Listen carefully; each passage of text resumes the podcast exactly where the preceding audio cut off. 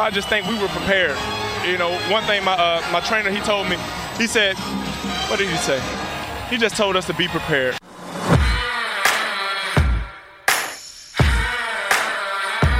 Down, Set, Talk. Der Football-Podcast mit Adrian Franke und Christoph Kröger.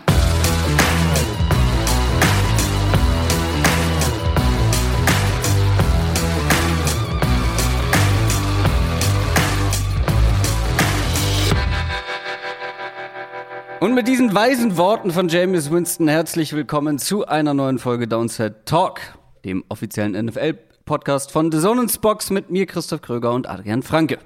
Einen wunderschönen guten Tag. Ja, du grinst ja immer noch. Ich höre es ja durchs Mikrofon durch.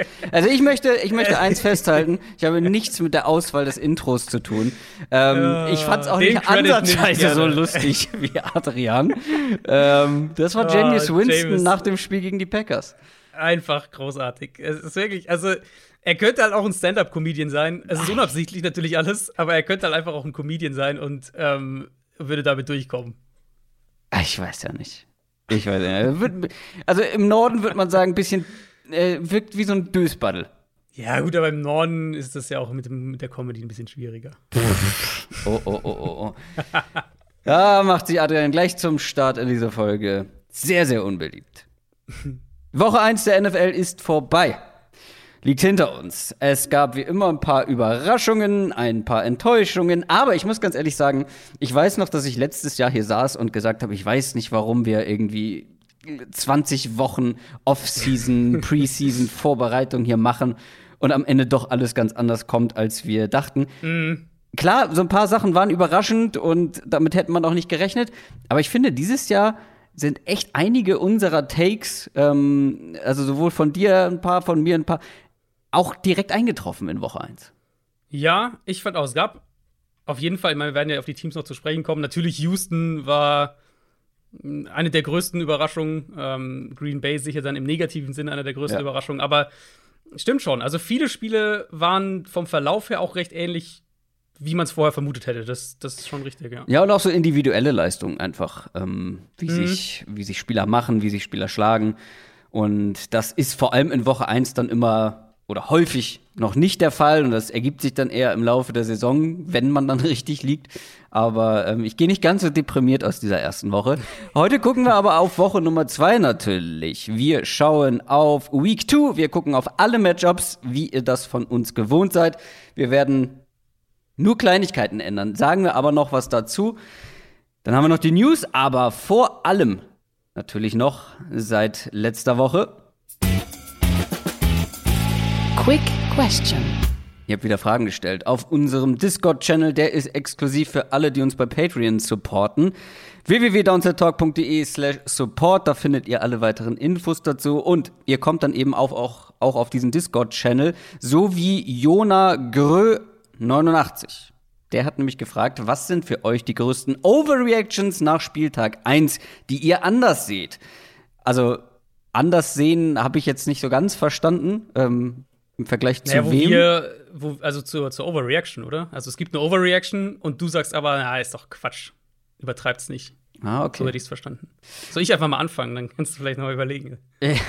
ja, ich habe ich hab halt ein paar Overreactions mitgebracht, aber das sind jetzt keine obwohl, ein, zwei habe ich vielleicht exklusiv, aber ähm, einige sind auch so im Mainstream sozusagen, im Konsens unterwegs. Aber ja, fang gerne mal an.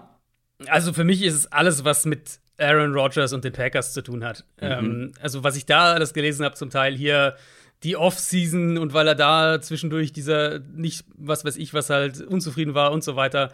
Und deswegen war er nicht fokussiert und war vielleicht ein bisschen zu viel golfen und keine Ahnung was. Ähm, Rogers hat schlecht gespielt, das ist überhaupt keine Frage. Und das würde ich auch später nochmal aufgreifen, wenn wir zum Packers-Spiel kommen. Aber für mich ist das eine, so eine klassische Week One Overreaction. Und das Spiel ist dann so ein bisschen ist ihnen aus der Hand geglitten, ähm, was nicht nur an Rogers lag, aber sicher auch. In meinen Augen werden die Packers komplett in Ordnung sein. Die werden, ich sehe sie auch als klaren Favoriten in Woche 2. Ich glaube, die werden auch ein sehr, sehr gutes offensives Spiel machen und dann in drei Wochen reden da nicht mehr viele drüber. Also es war, das war ein richtig hässliches Spiel gegen die Saints, überhaupt keine Frage. Ist ja auch die, äh, ich meine, auch die deutlichste Niederlage mit Rogers als Starting Quarterback. Ähm, 3 zu 38 am Ende, aber ich glaube, alles, so diese, diese, ganzen Narratives, die dann drumherum so nachträglich noch aufgebaut werden sollen, hier mhm. Off-Season, Ablenkungen und so weiter, das glaube ich alles Quatsch. Und ich denke, in Woche zwei werden wir eine ganz andere Packers-Offense sehen. Ja, also wenn wir das so betrachten, ähm, dann, glaube ich, muss ich sagen, dass alle Overreactions bei den Saints und James Winston, äh, dass ich da nicht so richtig mitgehe. Ich hätte es mir jetzt eigentlich für die Preview auf das Saints-Spiel vorbereitet. Das war schon spektakulär, keine Frage. Und ich weiß, dass ich hier ähm, mit dem Falschen rede, was, was Zweifel bei James Winston angeht. Aber der hat bei jedem vierten Pass einen Touchdown geworfen. Oder bei jeder vierten, mhm. ja genau, bei jedem vierten Pass äh, war es ein Touchdown-Pass. Ähm, 20 Pässe hat er geworfen. Ich glaube, es waren dann irgendwie 14 Completions oder so mhm. und am Ende fünf Touchdown-Pässe. Das ist eine sehr geringe Sample, Sample Size und das ist eine kaum aufrechtzuerhaltende ähm, Effizienz. Und mhm. ich habe Overreactions gelesen, auch natürlich so als Overreactions ähm, deklariert, aber dass die Saints jetzt zu den Contendern nach wie vor gehören und mit Jamie es vielleicht sogar besser sind und auch mehr Chancen haben als mit Drew Brees. Und da würde ich nicht mitgehen. Ja, das halte ich für fair. Das Problem ist ja immer mit Week One eben, also zum einen, wir warten so lange drauf, dass es endlich Football gibt. Dann gibt es Football, du hast endlich ein richtiges Spiel zu analysieren. Aber es ist natürlich eine Mini-Sample-Size. Und wenn dann halt ein Spiel vom, vom, vom Spielverlauf her blöd läuft, ähm, dann kriegst du gleich mal so ein eindeutiges Ergebnis und das ist dann halt dein einziger Anhaltspunkt so ein bisschen an dem Punkt. Dadurch, das ist ja so die, die Natur der Overreactions. Insofern würde ich dir da voll zustimmen. Ich würde schon sagen, ich sehe ähm, ich sehe die Saints ein bisschen positiver als noch vor Woche 1 mit ja. diesem ersten Spiel. Ja. Aber nicht in der Kategorie Tampa Bay, um mal den Division-Gegner und das, das Top-Team in der, in der Conference zu nennen. Aber gibt es ähm, gibt es Overreactions, wo du mitgehen würdest? Also vielleicht gerade für dich als Cardinals-Fan, was ich wirklich zuhauf gelesen habe, Kyler Murray ist auf MVP-Kurs. Ja, gut, das war ja natürlich meine Bold Prediction. Insofern äh, bleibe ich da nicht komplett. Aber nee, das ist ja auch so ein klassischer Fall. Also, wenn man sich das Spiel anschaut und Arizona eben richtig schnell, ich glaube, 10-0 in Führung gegangen und haben halt diese, diese Titans-Line komplett dominiert. Und dann geht halt das Spiel in eine Richtung, die vielleicht in, weiß nicht, in zehn Spielen oder in zehn Duellen passiert es halt einmal oder zweimal maximal. Ähm, deswegen auch da würde ich nicht, nicht überreagieren. Es war sehr positiv, äh, was Arizona gezeigt hat, aber auch da würde ich mal auf die Bremse treten. Ich hätte eher eine negative, negative Overreaction, bei der ich, glaube ich, an Bord bin. Ähm, und die betrifft die Atlanta Falcons. Ich könnte mir vorstellen, dass die Falcons wirklich nochmal Top 4, wenn nicht höher picken im kommenden Aha. Draft. Das klang aber vor einer Woche noch ganz anders. Mm, deswegen ist es ja eine Overreaction. ja, das aber, stimmt. Ähm, aber das war schon richtig bitter. Und gegen ein Eagles-Team, was es gut gemacht hat, das will ich überhaupt nicht kleinreden, aber es gibt halt doch noch mal deutlich stärkere ja, Kaliber als die Eagles. Stimmt. Ja, die Falcons waren sehr enttäuschend, aber das Ding ist ja, dass du ähm, bei den Falcons ja schon deutlich höher warst als ich. Ähm, ja. Höre ich daraus, ja. dass du jetzt schon nach einer Woche unsere Wette aufgibst, quasi? ähm, ich habe ja gesagt, die Panthers holen mehr Siege. Aktuell liege ich 1 zu 0 vorne. Das gleiche gilt übrigens auch für unsere AFC North-Wette. Ähm, die Browns holen mehr Siege als die Ravens. Mhm. ja, Ravens sahen, auch, Ravens sahen auch echt nicht so gut aus. Äh, Und die Browns hingegen schon, obwohl sie Browns auch verloren haben. Gut, ja. richtig. Ähm, aber Panthers würde ich auch noch vorsichtig sein. Die haben mir defensiv tatsächlich besser gefallen als offensiv.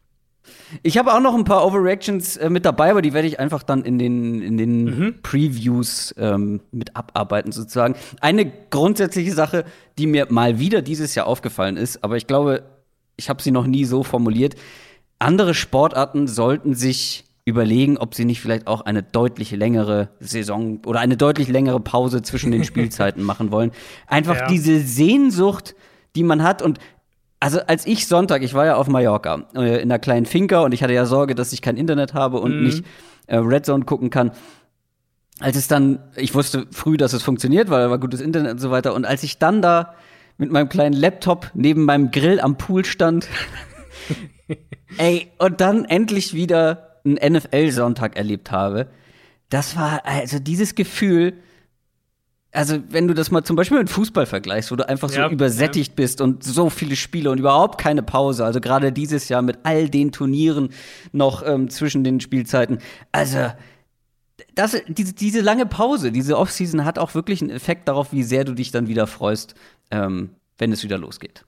Das. Voll. Und Ja. Und jedes Spiel, das, das kommt mir dann auch immer so, ähm, so vor, jedes Spiel ist halt irgendwie relevanter, weil es eben weniger gibt, natürlich. Jede, Ja, also jede, das stimmt. Jede Niederlage, die jetzt in Woche 1 vielleicht noch vergleichsweise unerheblich wirkt, kann halt am Ende Mhm, irgendwie der Unterschied sein zwischen Playoffs und Nicht-Playoffs.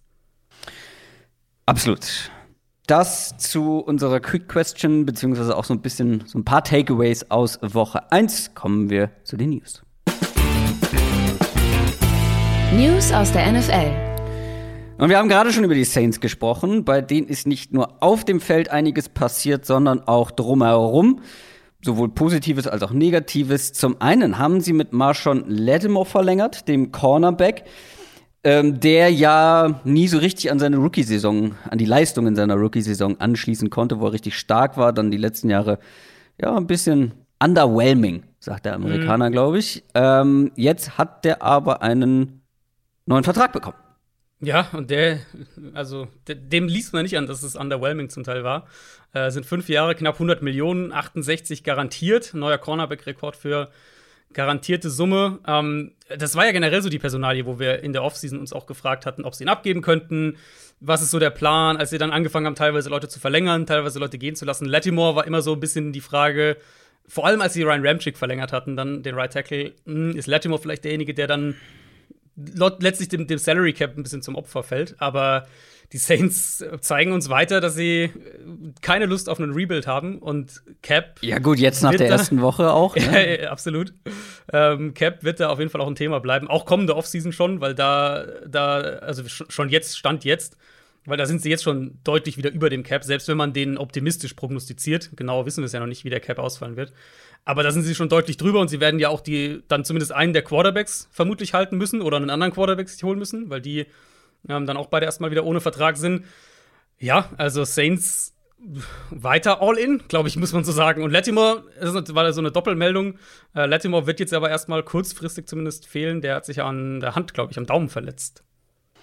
Er hatte in Woche 1 ja auch einen richtig guten Auftritt, aber, ne? Also, wenn wir jetzt eben Genau, gesagt haben, genau. underwhelming, aber in der ersten Woche echt ein gutes Spiel gemacht. Aber die Saints haben dann eben auch auf der Position direkt was noch gemacht. Und zwar haben sie für Bradley Roby getradet.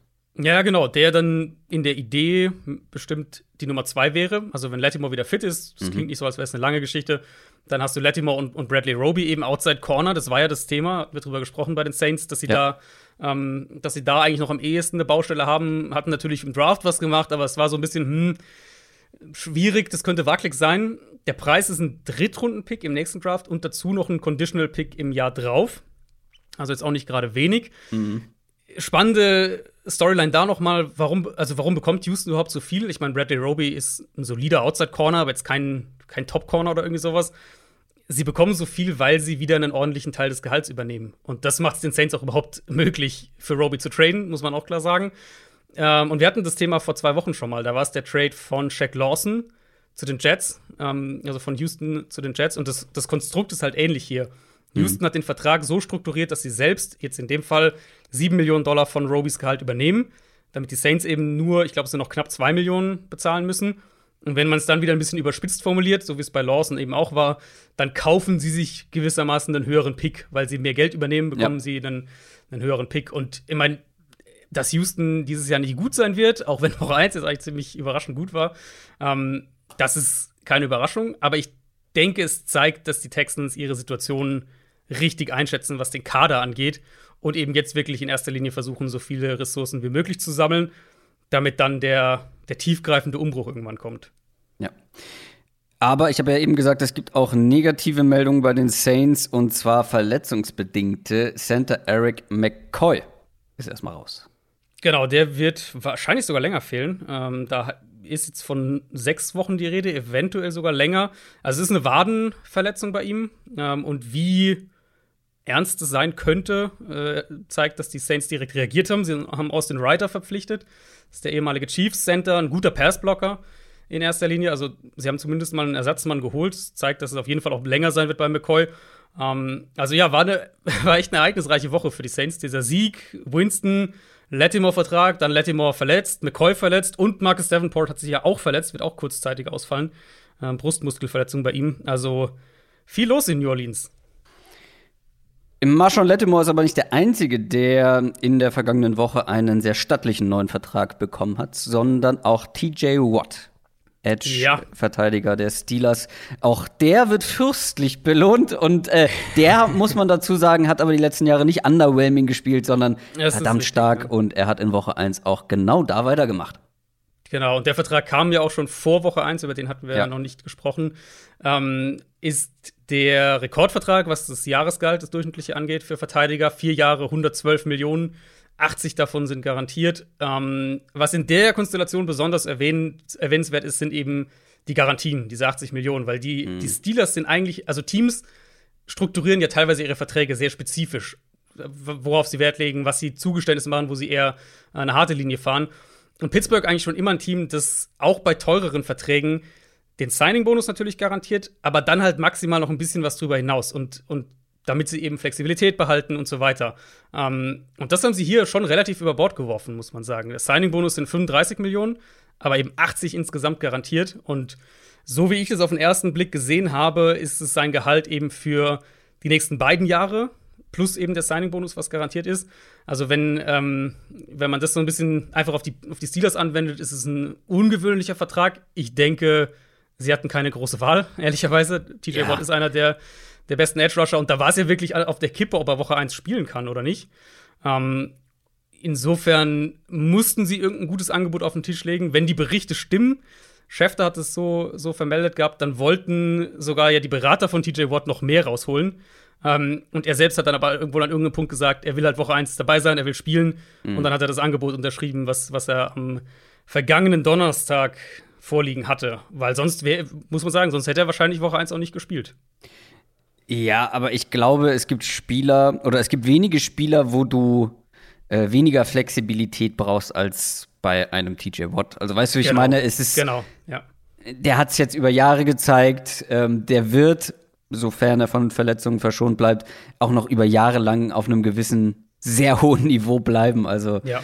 und wie du schon sagst, wahrscheinlich hatten die Steelers auch keine Wahl. Ich glaube, da kann man nicht viel gegen sagen. Wie gesagt, gerade wenn man ihn dann in Woche 1 auch hat spielen sehen. Ähm. Ja, ja, es ist eher das, das durchschnittliche Jahresgehalt. Also die Garantien jetzt, wenn das so stimmt, wie ich das jetzt bisher rauslesen konnte, eben für, für zwei Jahre plus Signing-Bonus, äh, absolut im Rahmen von, von mhm. allem, was normal wäre.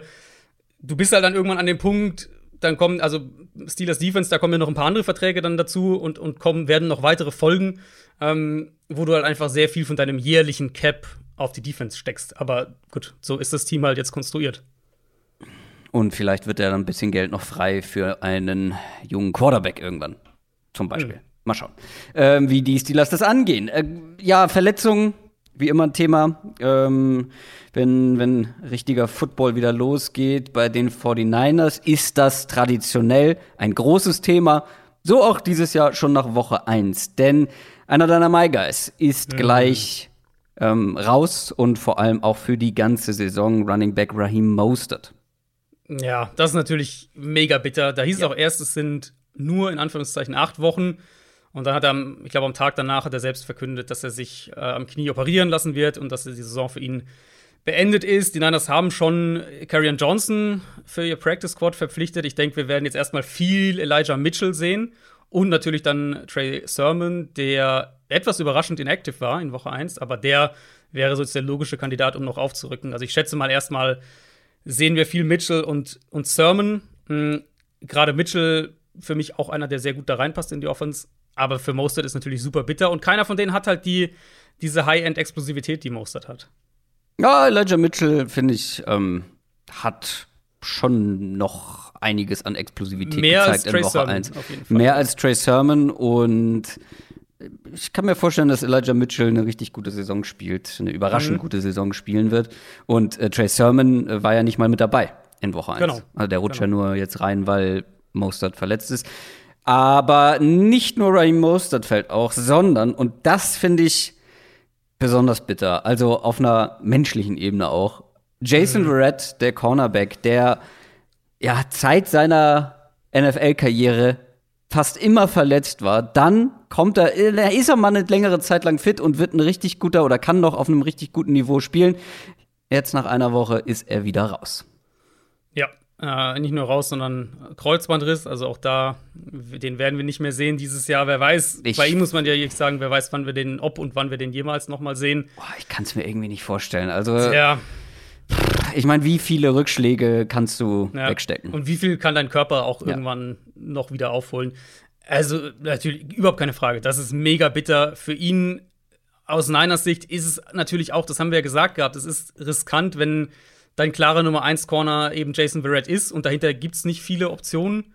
Also nicht viele Optionen zumindest, wo man sagt, das ist einer, der dieses Jahr einen Sprung machen kann oder so. Das war eine andere Geschichte, als, als sie Richard Sherman hatten und Verrett war quasi dein Luxus Nummer 2, so ein bisschen. Da sind sie dieses Jahr mehr Risiko gegangen und jetzt ist es halt richtig bitter, richtig bitter ausgegangen, die Geschichte. Sie haben jetzt schon Drake Kirkpatrick geholt.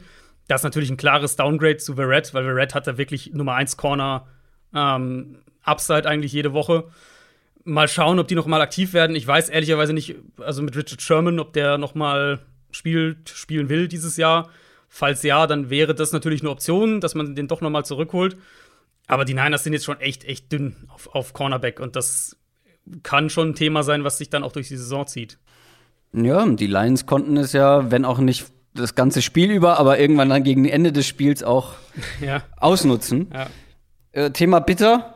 Für Washington ist es auch bitter gelaufen in Woche 1, denn die haben gleich ihren Starting Quarterback verloren. Äh, Wahrscheinlich nicht die ganze Saison, ne? Aber Ryan Fitzpatrick ist jetzt erstmal raus mit einer Hüftverletzung. Genau, also wurde jetzt auch erstmal auf Injured Reserve gesetzt. Heißt, ähm, dass man sich immer sich nochmal in Gedächtnis rufen, nicht mehr sechs Spiele, sondern drei Spiele auf jeden Fall raus. Also er könnte nach drei Spielen wieder aktiviert werden, aber die Meldung ist so mit dieser Hüftverletzung sechs bis acht Wochen. Das ist so die Prognose. Vielleicht auch tendenziell eher noch ein, zwei Wochen mehr, was man so gehört hat, aber das ist natürlich spekulativ. Ähm, heißt, wir werden jetzt schon bis auf weiteres Taylor Heinecke sehen. Und zwar schon ab diesem Donnerstag, weil Washington spielt ja schon heute Abend, wenn ihr die Folge am Donnerstag hört. Ähm, Ron Rivera hat auch schon am Montag gleich gesagt, dass sie aktuell kein Interesse haben, einen anderen Quarterback zu verpflichten. Die Cam Newton Connection wurde da natürlich gemacht, weil Ron Rivera und Newton in Carolina natürlich lange zusammen waren. Aber da muss ich halt, also zum einen glaube ich, sie halten viel von, von Taylor Heinecke und wenn der gespielt hat, war es auch oft gar nicht so verkehrt. Ähm, und dann muss ich halt sagen, wer Rivera in dieser Offseason gehört hat und wir wissen, dass Cam Newton nicht geimpft ist, da ist es schwer vorstellbar, ehrlich gesagt, dass sie das machen, trotz der persönlichen Connection.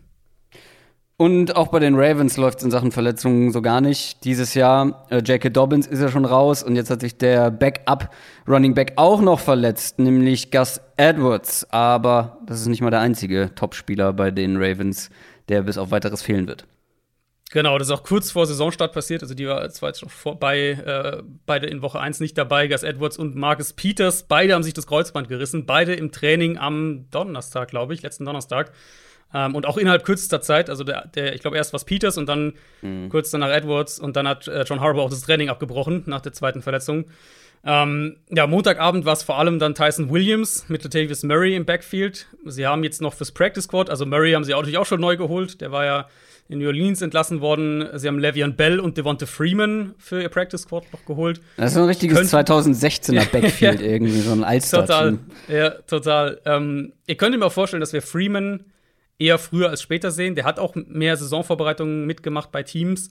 Ähm, Bell fand ich fast ein bisschen kurios, weil der schematisch eigentlich so gar nicht in dieses Downhill-Power-Run-Game von den Ravens passt. Vielleicht wollen sie ihn irgendwie als Receiving Back mit einbauen. Aber, also, ja, Ravens Saisonstart war echt holprig und ähm, die Verletzungen helfen natürlich nicht.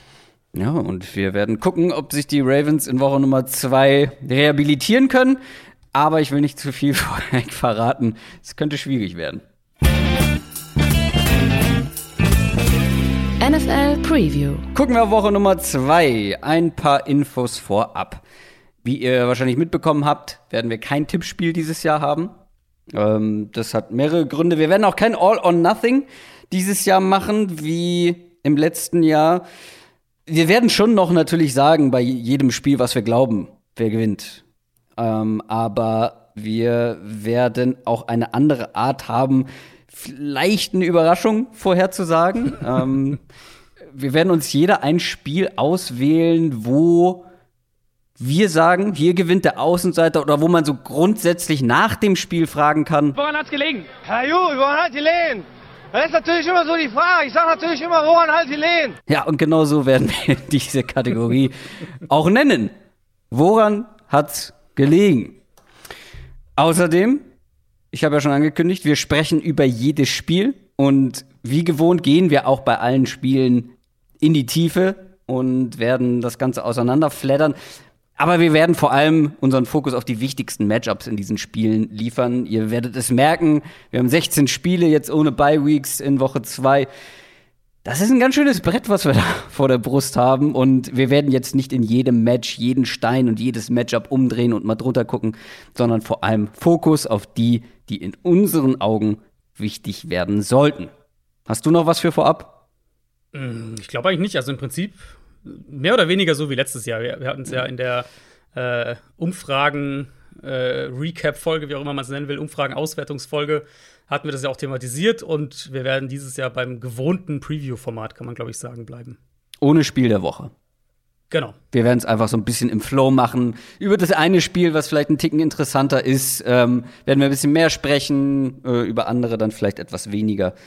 Je nachdem, wie es kommt. Und wir fangen aber natürlich an mit dem Thursday Night Game, das heute Nacht stattfinden wird. Washington gegen die New York Giants. Beide Teams stehen 0 und 1. Beide Teams sind mit einer Niederlage gestartet und vor allem aus Thursday Night Game Sicht könnte das ein ja, ganz schöner Stimmungsdämpfer sein. Also wenn wir gerade Bucks gegen Cowboys erlebt haben, jetzt Washington gegen Giants, ich glaube, da muss man die, die Ansprüche Ja, äh, Kommt davon, was man mag, ne? Wenn man, wenn man defensiven Football mag, dann könnte das ein ganz gutes Spiel werden.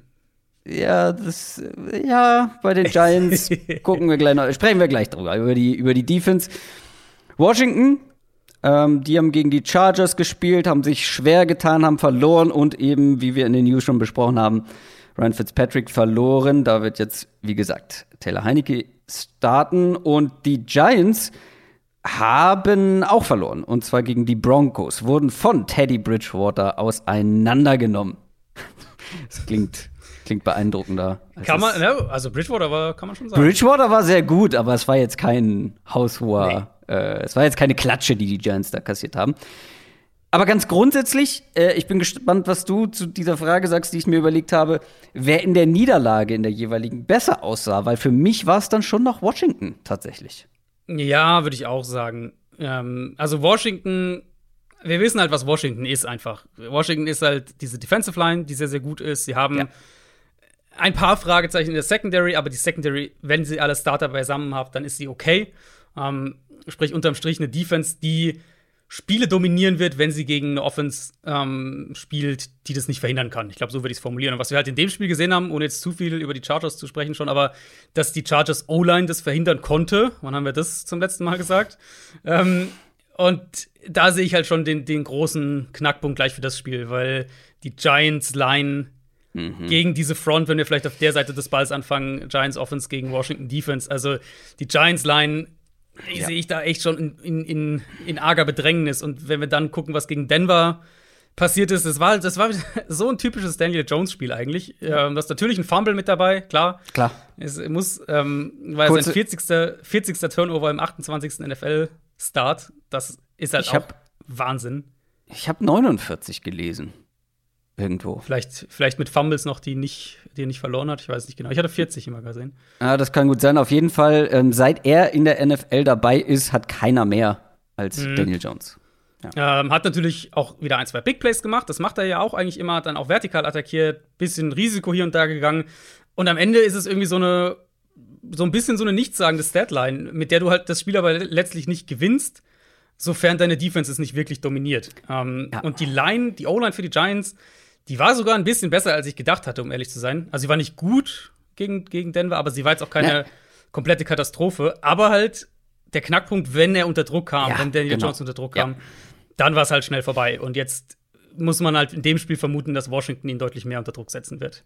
Genau das hätte ich jetzt halt noch hinzugefügt. Ja, er stand Mhm. nicht oft unter Druck, aber wenn er unter Druck stand, dann kam halt nichts. Elfmal unter Druck gewesen, das, das geht. Das ist ein, ähm, gerade mit der Gesamtzahl an Dropbacks, die er hatte, das ist jetzt nicht katastrophal. Aber er hat halt nur Ja. zwei Bälle an den Mann gebracht, wenn er unter Druck stand. Und das ist dann halt einfach viel zu wenig. Und wie du schon sagst, also die, die O-Line wird hier wieder Probleme kommen. Also klar, die Chargers haben das ganz gut gelöst gegen diese ähm, Washington Front, aber die Front sah trotzdem gut aus. Ähm, und ja, ich glaube auch, dass das ein, das entscheidende Matchup dann sein wird gegen die Tackles der Giants vor allem, ähm, wo vor allem ja ähm, Nate Solder auch große Probleme teilweise hatte. Oder sagen wir generell die ganze Online, wie du schon gesagt hast. Ja. Ähm, aber ja, was dann, was dann dabei rauskommt und was du jetzt noch nicht angesprochen hast, was natürlich auch für die Giants dann gleichzeitig ein Problem sein wird, ist, dass das Laufspiel dann halt auch wieder nicht in, in die Gänge kommt und nicht irgendwie noch eine Unterstützung sein kann, weil das war jetzt gegen die Broncos auch der Fall. Saquon Barkley sah noch nicht aus, als wäre er bei 100 Prozent. Ähm, es gab tatsächlich so ein paar Running Backs, die mich enttäuscht haben in der ersten Woche. Werde ich, ähm, werde ich immer wieder ansprechen. Saquon Barkley war einer davon, wobei man bei ihm natürlich auch ein bisschen zurückhaltend sein muss. Hat auch nur elf Touches, glaube ich, gehabt ähm, und hatte halt auch überhaupt keinen Platz.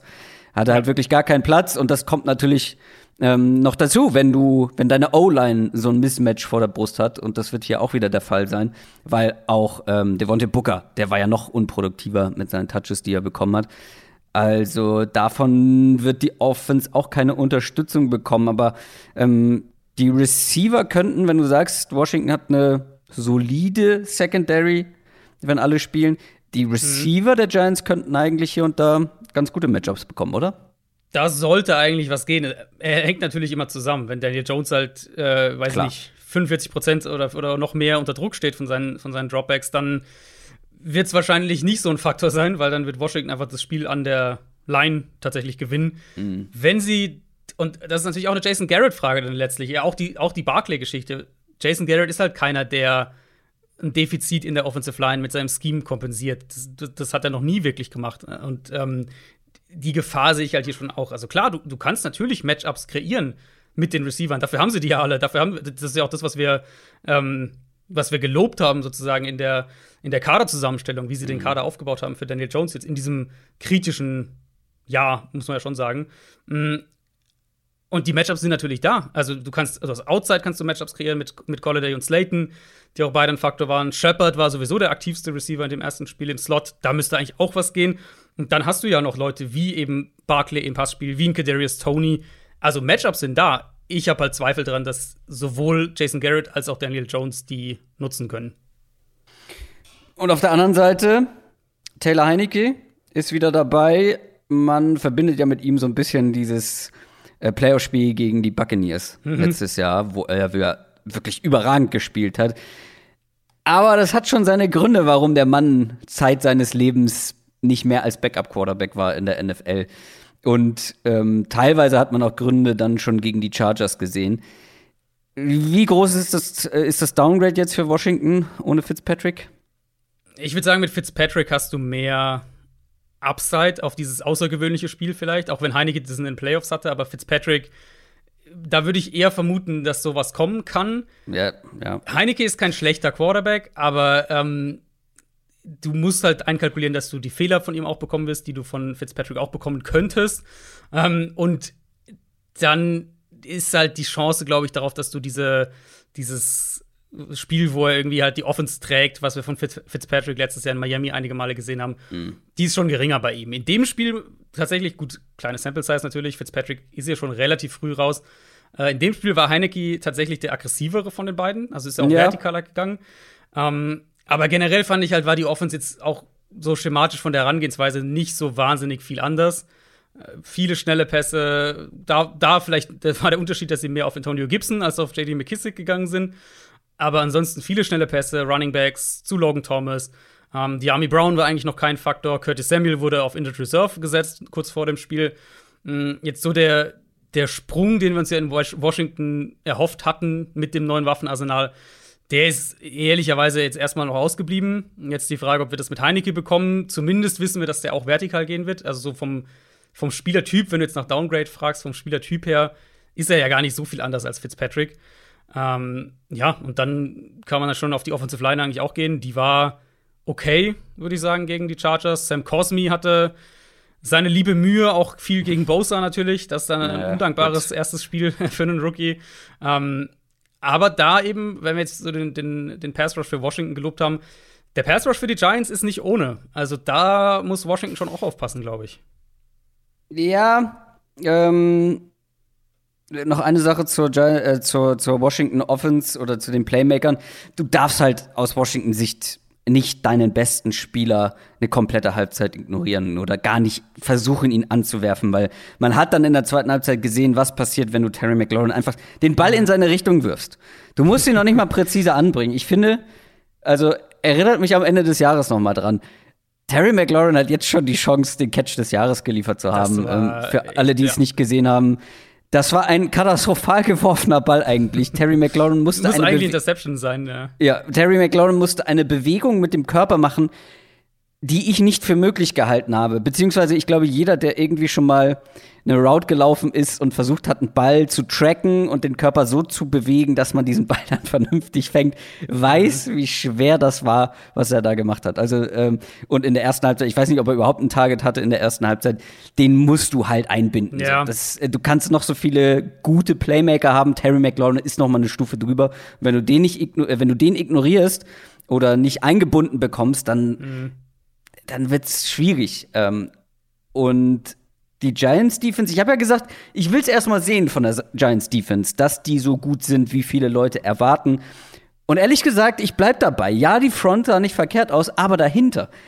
Also, äh, Teddy Bridgewater war, glaube ich, äh, einer der ähm, Quarterbacks, die am meisten unter Druck standen in der, ja. in der ersten Woche. Das Problem ist, du hast es nicht gemerkt, weil er eigentlich immer einen Receiver hatte, den er mhm. anspielen konnte.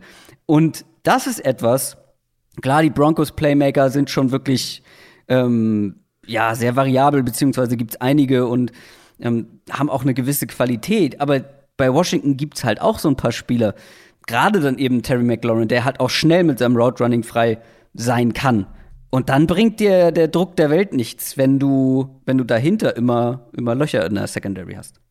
Ja, das ist absolut fair. Ich würde aber dazu sagen, noch Bridgewater, also ja, er hatte dann oft Anspielstationen, aber er hat halt auch richtig viel in der Pocket gewonnen. Also mit seinem Pocket-Verhalten hat er mhm. da echt auch viel mhm. Gegendruck gemacht. Und das ist dann natürlich die Anschlussfrage, wie viel davon kann Taylor Heinecke auch machen? Und dann sozusagen die, die Gegenfrage wäre dann, kann die, können die Giants denn Washingtons Offensive Line auch solche Probleme bereiten? Das, äh, das ist, glaube ich, auch ein gutes Matchup. Also in beiden Fällen hier an der Line of Scrimmage so ein bisschen da glaube ich, kann New York schon auch nen, nen, das Spiel in seine Richtung schieben. Ich würde jetzt nicht sagen gewinnen, aber das Spiel in seine Richtung schieben, mhm. weil die werden aggressiv sein, denke ich. Ähm, die werden sicher Heineke eher dazu locken, das Spiel über die Mitte wieder zu machen, mit den kurzen Pässen zu den Runningbacks und Tight Ends und, und McLaurin so ein bisschen abzumelden. Ähm, und dann bist du halt wieder in der Kategorie wenig Spielraum für Fehler. Also ich glaube, Heineke kann ein gutes Spiel machen, zumal wir halt bei ihm relativ sicher sagen können, dass er aggressiv bleiben wird als Passer. Ähm, aber die Giants können ihm schon das Leben schwer machen, defensiv. Ist auf jeden Fall ein offenes Spiel.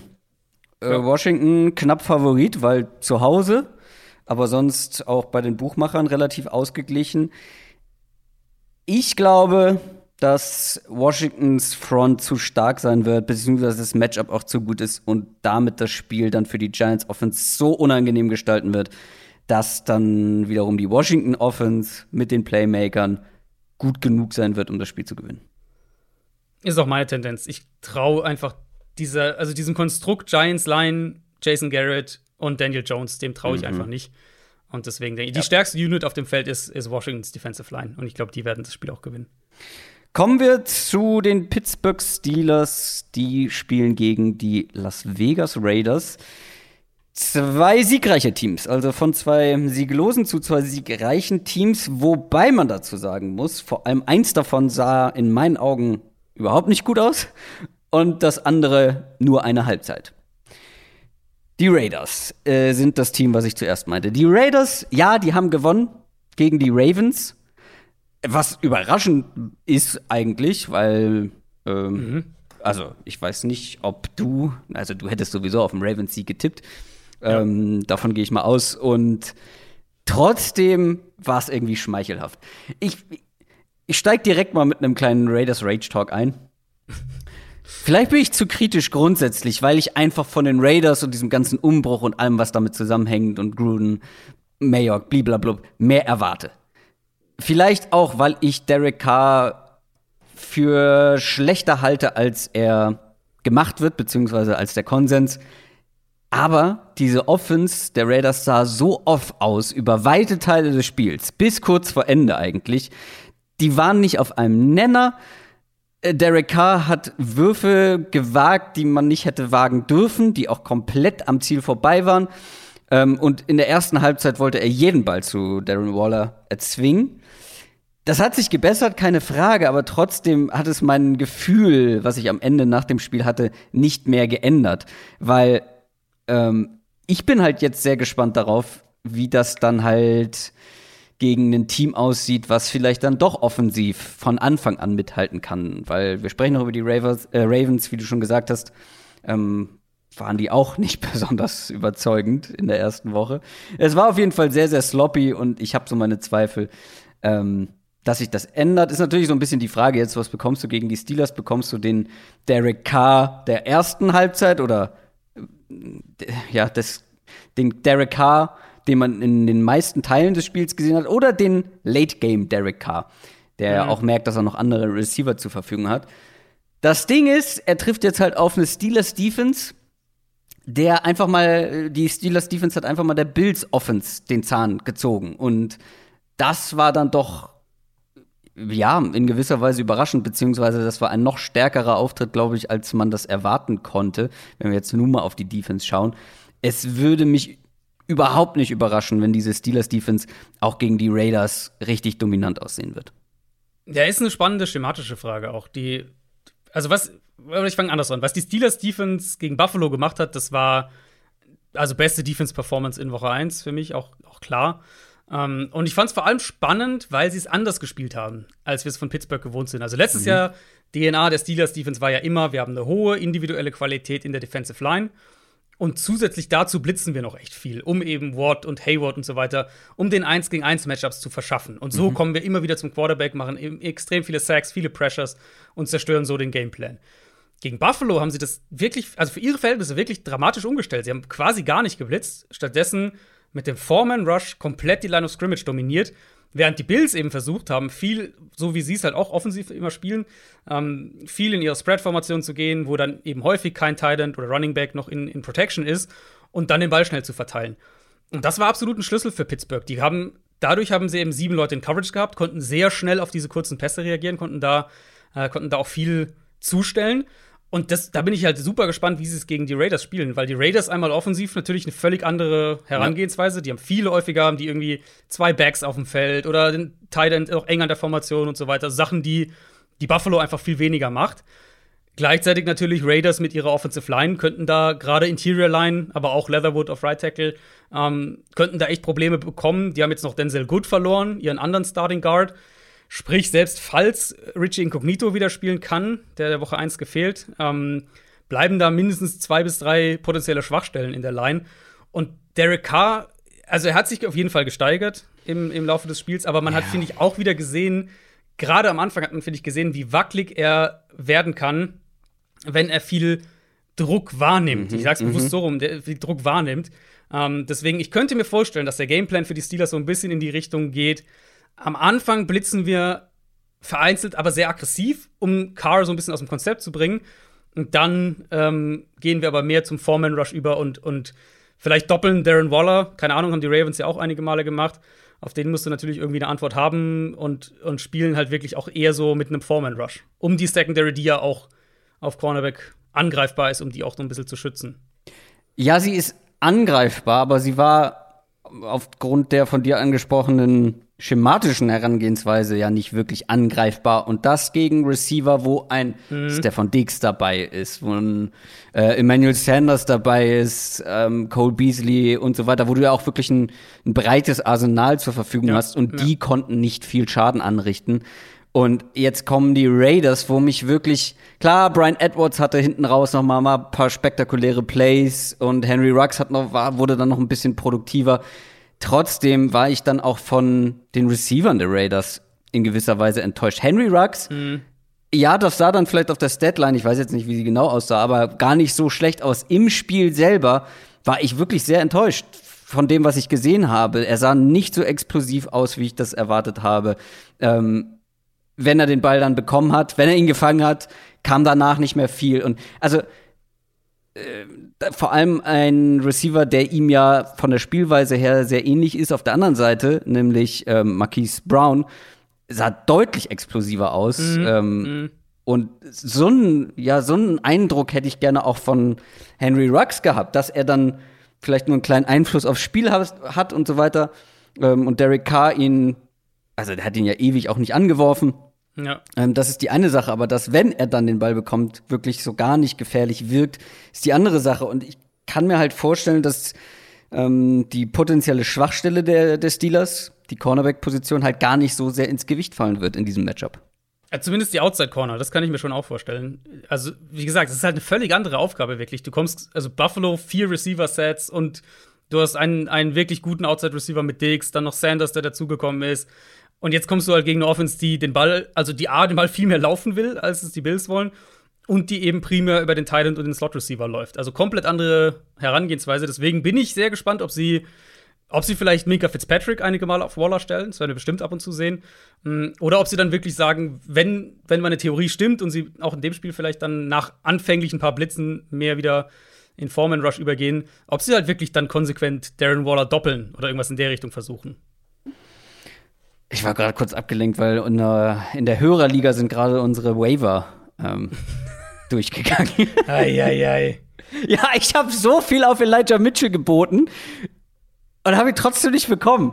Eieiei. 77 Fab-Dollar wurden da investiert. Ärgerlich. Äh, wo waren wir? Ähm, wir Steelers Offense. Genau, Steelers Offense, weil wir können jetzt über die Steelers Defense schwärmen, wie wir wollen. Was wirklich nicht gut aussah, war die Steelers Offense. Also vor allem in der ersten Halbzeit, aber dann in der zweiten Halbzeit. Klar, am Ende haben sie das Spiel gewonnen und haben sich gebessert, aber das war jetzt ja kein überzeugender Auftritt. Das wird ein Spiel, was an den Lines entschieden wird, weil die Steelers O-Line ist wenig überraschend, vor allem für uns beide, ein Problem. In der ersten Halbzeit ging, wie gesagt, gar nichts. Zweite hat man das einigermaßen umspielen können, sag ich mal. Ein Take von uns beiden, der in Woche 1 ganz gut aussah, ist der, dass du mit einem First Round Running Back nicht automatisch dein Laufspiel besser machst. Weil wenn dieser First Round Running Back so gar keinen Platz hat, ähm, da habe ich eine kleine Stat rausgesucht, die ich äh, schön absurd fand. Najee Harris hatte 16 Rushes für 45 Yards, 35 nach Kontakt. Der hatte nur insgesamt Ja. im ganzen Spiel 10 Yards vor Kontakt. So sah es auch aus, ehrlich gesagt. Also schwieriger kannst du deinem Running Back äh, das Leben nicht machen. Das geht gar nicht. Und wenn was bei den Raiders halt gut aussah, dann war es die Front, beziehungsweise genauer gesagt der Pass Rush. Max Crosby, 13 Quarterback Pressures, sah richtig gut aus. Ähm, Yannick Ngakwe war auch gut. Ähm, den Steelers muss was einfallen für die Line. Also sonst wird es im, im Laufspiel nix, aber halt auch für Ben Roethlisberger, der ja letztes Jahr schon ähm, möglichst schnell den Ball loswerden wollte. Mhm. Wenn er nicht mal die Zeit bekommt, dann kann das eine lange Saison werden. Ja, gerade die rechte Seite, wo Pittsburgh ja jetzt auch echt wieder gewackelt hat, Right Tackle und, und das war ja auch das Crosby-Matchup äh, gegen Baltimore, wo er auch äh, Villanova war auf Right Tackle komplett auseinandergenommen hat. Ähm, das ist sicher ein Matchup. Generell, also Ngakwe muss man vielleicht noch sagen, der ist angeschlagen. Da wissen wir noch nicht genau, ob der spielen kann. Der hat sich was im Oberschenkel gemacht. Aber generell fand ich es aus Steelers Sicht echt bitter, weil die Defense so stark war. und ich hatte trotzdem nach dem Spiel den, den Eindruck, das ist einfach, das, das ist, wir hätten einfach auch ne, die Woche nach dem Playoff aus weiterspielen können. Das wäre einfach das gleiche Team gewesen, ähm, was, die, was, was so den, das Gesamtbild angeht. Ich fand, Big Ben war übel. Also klar hat er so zwei, drei Plays gemacht, aber ansonsten, das wirkt so behäbig bei ihm. Ähm, Das ist, der Arm wirkt teilweise echt, als wäre er durch, um es mal ganz drastisch zu sagen. Und dann halt, was du gesagt hast, Offensive Line Problem. Dann war es halt letztlich viel wieder die gleiche Offense, Ball schnell weg, alles kurz. Wir hoffen, dass einer unserer Playmaker hier und da ein Play macht und versuchen uns so ein bisschen durchzuhangeln. Mm, Also eine der Veränderungen, die sie drin hatten, war, dass sie deutlich mehr Play-Action gespielt haben. Das war was, was, was Pittsburgh die letzten Jahre kaum gemacht hat. Da waren sie jetzt deutlich aktiver. Das hat auch den Output ein bisschen effektiver gemacht. Aber generell, also auch gerade wenn sie RPOs und sowas gespielt haben, wenn, wenn Big Ben den Ball nochmal schnell zurückzieht und dann direkt der Wurf kommen soll, das ist einfach keine, das ist keine fließende Bewegung bei ihm, sondern das ist Mhm. halt gefühlt sind es drei Bewegungen.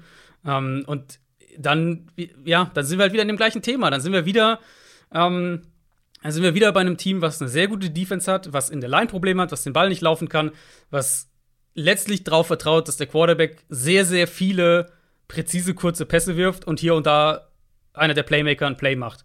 Und das ist halt ein, das haben wir letztes Jahr auch oft gesagt, das ist eine, letztlich ein Muster, wo du kaum Spielraum für Fehler hast, weil sonst bist du in zweiter und zehn oder dritter und acht und dann ist der Drive durch.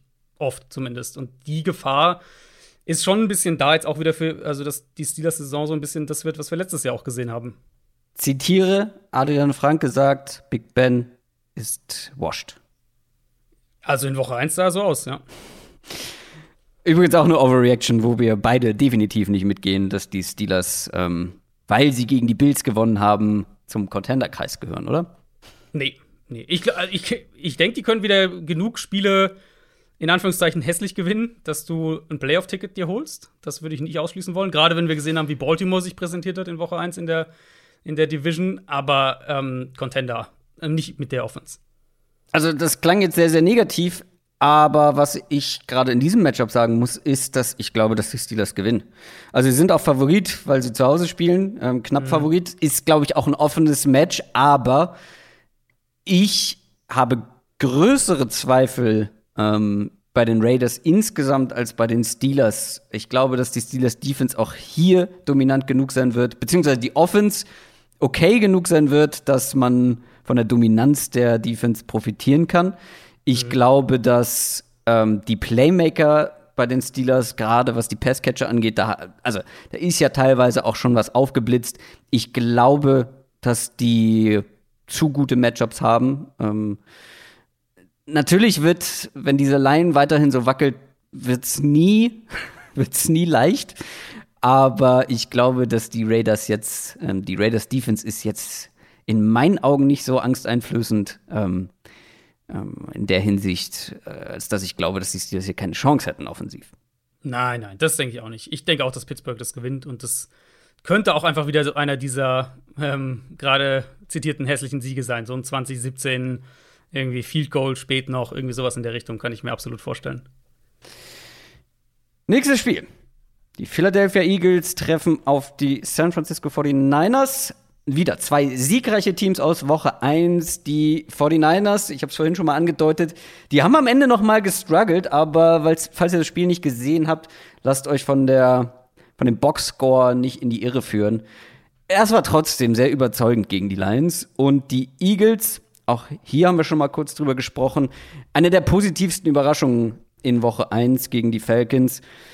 Das war äh, sehr überzeugend von den, von den Eagles, gerade offensiv.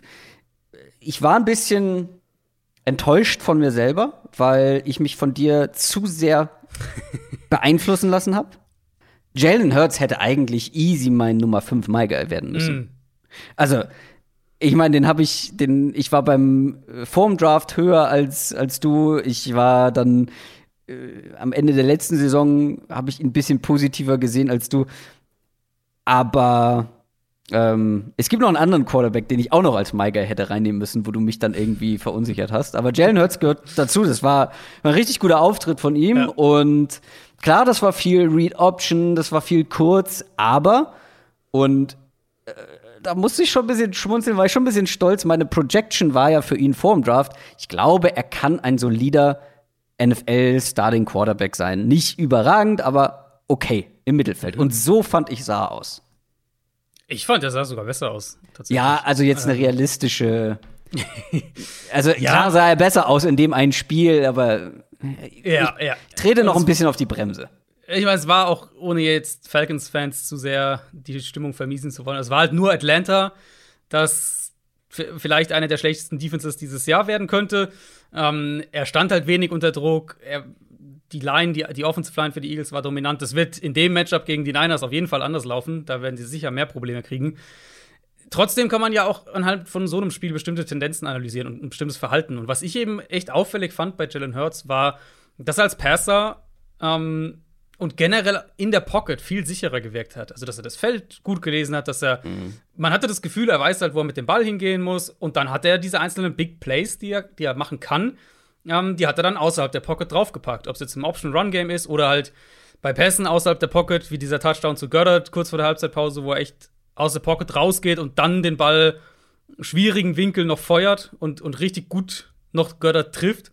Ähm, oder halt auch sein, sein Impact als Runner andersrum gedacht. Ich glaube, es war, äh, ich glaube, es war sogar der Touchdown von Gainwell, wo es auch ein Read, ein Zone Read ist. Von wem? Und sie freezen, der, der von Kenny Gainwell. Wer ist das denn? ist der neu? Ist, der, ist das ein Rookie? Ich, ja, ich weiß nicht. Ich habe noch nie gehört den Namen. Nee, das muss ein später Pick gewesen sein. Äh, kann ich auch nicht, nicht erklären. ja, das ist, eh, das ist eh dein Team. Ey, das war meine Woche. Teddy Bridgewater, Woche, ja. äh, Jalen Hurts, Kenneth Gainwell, die Rams Offense, wir sprechen noch über ein paar Sachen, aber das war wirklich, das war meine Woche, die hat mich glücklich gemacht. Absolut. Aber ähm, Kenneth Gainwell, der Touchdown von Kenneth Gainwell, hatte ja vorher schon einen, der zurückgenommen wurde. Da war ich ja schon heartbroken. Aber als er ihn dann wirklich gemacht hat, also das war, ich habe so viele Nachrichten bekommen. Danke übrigens an alle, äh, die an mich denken mussten. Aber sehr gut. Oh, sehr der gut. Touchdown hat mich glücklich gemacht. Aber auch die Performance insgesamt. Ja, und bei dem Touchdown, ich glaube, es war auch der, wo es eben auch ein Zone Read ist und der Edge Rusher einfach komplett eingefroren wird, weil er halt auf Hurts reagiert. Mhm. Ähm, und diese Komponente, das steht halt nicht im Boxscore, aber die Komponente bringt er natürlich mit in die Offense. Vor allem fand ich halt, er wirkte als Passer weiter eben. Gerade im Dropback Play Action, äh, im Dropback Passing Game ohne Play Action auch, ohne Screens. Das war ja wirklich so eine ganz zentrale, oder ist es immer noch eine zentrale Frage bei ihm, was seine Entwicklung angeht. Da war er richtig gut. Ähm, ich fand auch, die Eagles haben es offensiv schematisch sehr gut gemacht, dass sie explosive Plays aus den kurzen Pässen, beispielsweise aus den Screens heraus, kreiert haben. Ja, oder auch äh, dieses Pick-Play, ähm, was dann genau. den Devontae Smith-Touchdown ähm, ergeben hat. Das sollte verboten werden. Du darfst kein Pick-Play mit Devontae Smith spielen. Das ist, äh, das ist nicht fair. Ähm, und ich denke halt ehrlicherweise, die Möglichkeit wird es auch gegen die Niners geben. Wir, wir haben jetzt Verrett haben wir schon thematisiert. Der wird nicht dabei sein. Die, mhm. die Secondary hat echte Fragezeichen. Und ja, dann reden wir von irgendwie von Diomodore Lenoir und Dante Johnson als Starting Outside Corner. Das ist halt richtig unsicher. Vielleicht jetzt äh, Drake Kirkpatrick, den sie geholt haben. Aber da muss die Front halt schon auch dominieren für die Niners, weil ich, so wie die Eagles aufgetreten sind in Woche 1 und so wie sie auch die Big Plays kreiert haben, also ich glaube, da könnte echt was gehen für Philly. Ich glaube, dass grundsätzlich mehr gehen könnte, als ich das vor der Saison gedacht habe für, für diese Eagles Offense. Gar nicht mal nur wegen Jalen Hurts, weil die Playmaker alle schon einen Schritt weiter sind oder so gut eingebunden sind, dass sie aussehen, als wären sie einen Schritt weiter, ähm, als ich das erwartet hätte. Also Devontae Smith, ähm, da bist du ja eigentlich der, der äh, der Believer von vornherein gewesen. Das sah in weiten Teilen schon ganz gut aus. Jalen Rager darf man halt ja. nicht vergessen. Ja. Den muss ich mir auch an die eigene Nase packen. Den haben viele schon so ein bisschen abgeschrieben nach der schwachen ersten Saison, mhm. aber dass der wirklich auch Speed mitbringt und Explosivität, das, was wir auch letztes Jahr schon erwartet haben, ähm, das hat man teilweise gesehen. Und dann eben, ich glaube, dieses Backfield-Duo aus Miles Sanders und Kenneth Gainwell, die beide mega dynamisch sind, beide den Ball fangen können und auch so eingesetzt werden. Das kann ein ganz unangenehmes Playmaker, ich habe jetzt nur vier aufgezählt, deswegen wollte ich Quartett sagen, aber dann gibt es ja auch noch einen Dallas Goddard, ähm, gut, Zach Ertz war jetzt, glaube ich, nicht so ein Riesenthema, aber weißt du, also die Playmaker mm, mm. sahen echt insgesamt als Gruppe sehr gut aus. Ja, und halt die Art und Weise, wie sie eingesetzt wurden. Ja. Das, meine, da hatten wir auch echt Fragen. Neuer Head Coach. Ja. Wie funktioniert ja. das schematisch? Wie, wie spielen sie es? Und ich fand, es war eigentlich alles drin. Also, dass Hurts die Option Plays bekommt, dass sie Play Action nutzen, dass sie Screens wirklich auch in einem größeren Maße nutzen, was sinnvoll ist mit, dem, mit, dem, mit den Skill-Position-Playern, weil sie haben viele Leute, die, ähm, die explosiv sind, wenn du sie in, in den Raum bringst. Ja. Also dann nutzt du es halt auch. Und, und das haben sie, finde ich, sehr gut gemacht. Und da, da bin ich echt gespannt, weil das wird, das könnte für die Niners eine richtig eklige Aufgabe werden.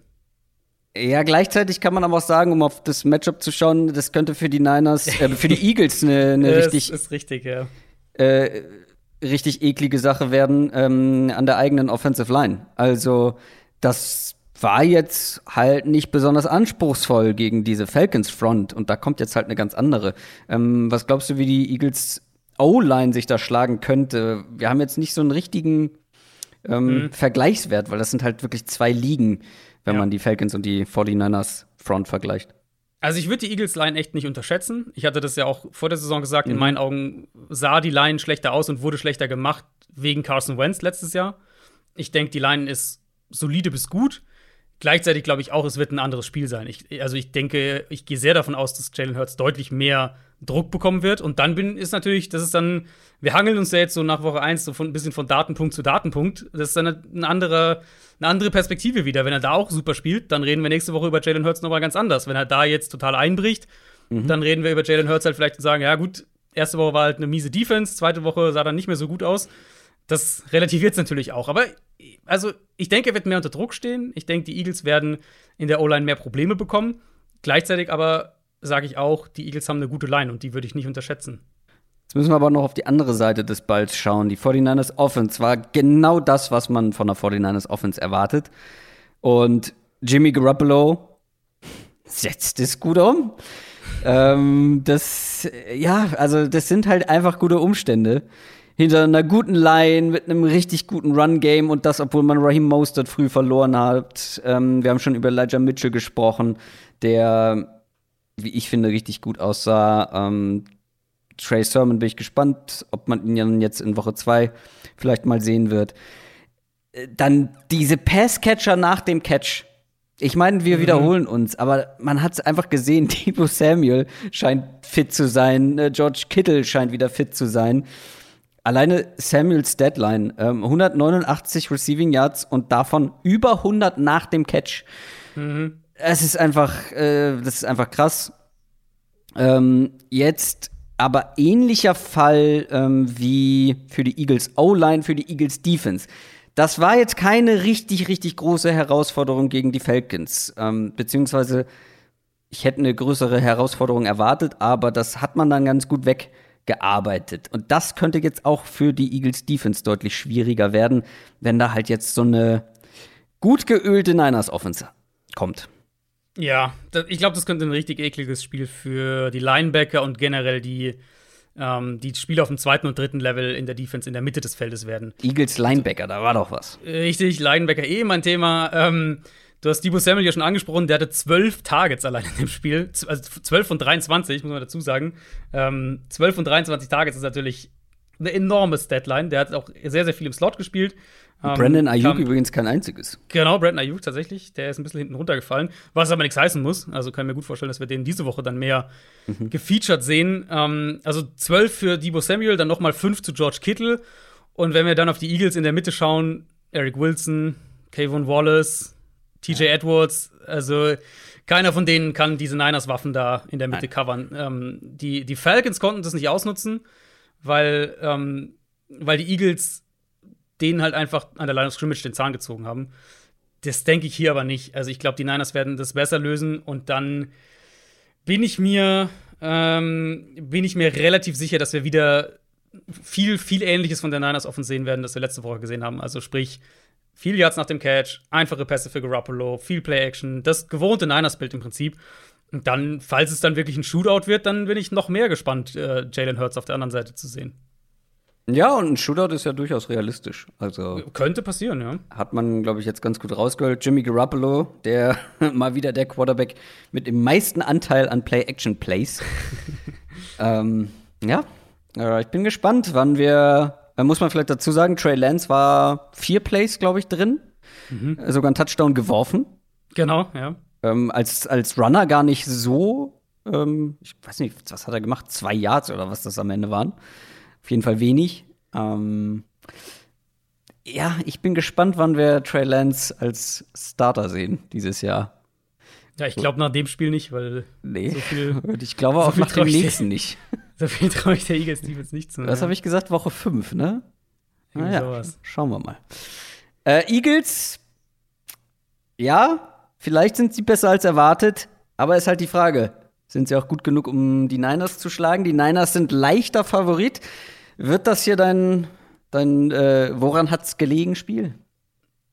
Ja, ich glaube, ich nehme es hier drauf. Woran Ich hat hatte gelegen? zwei- Herr Ju, woran hat gelegen?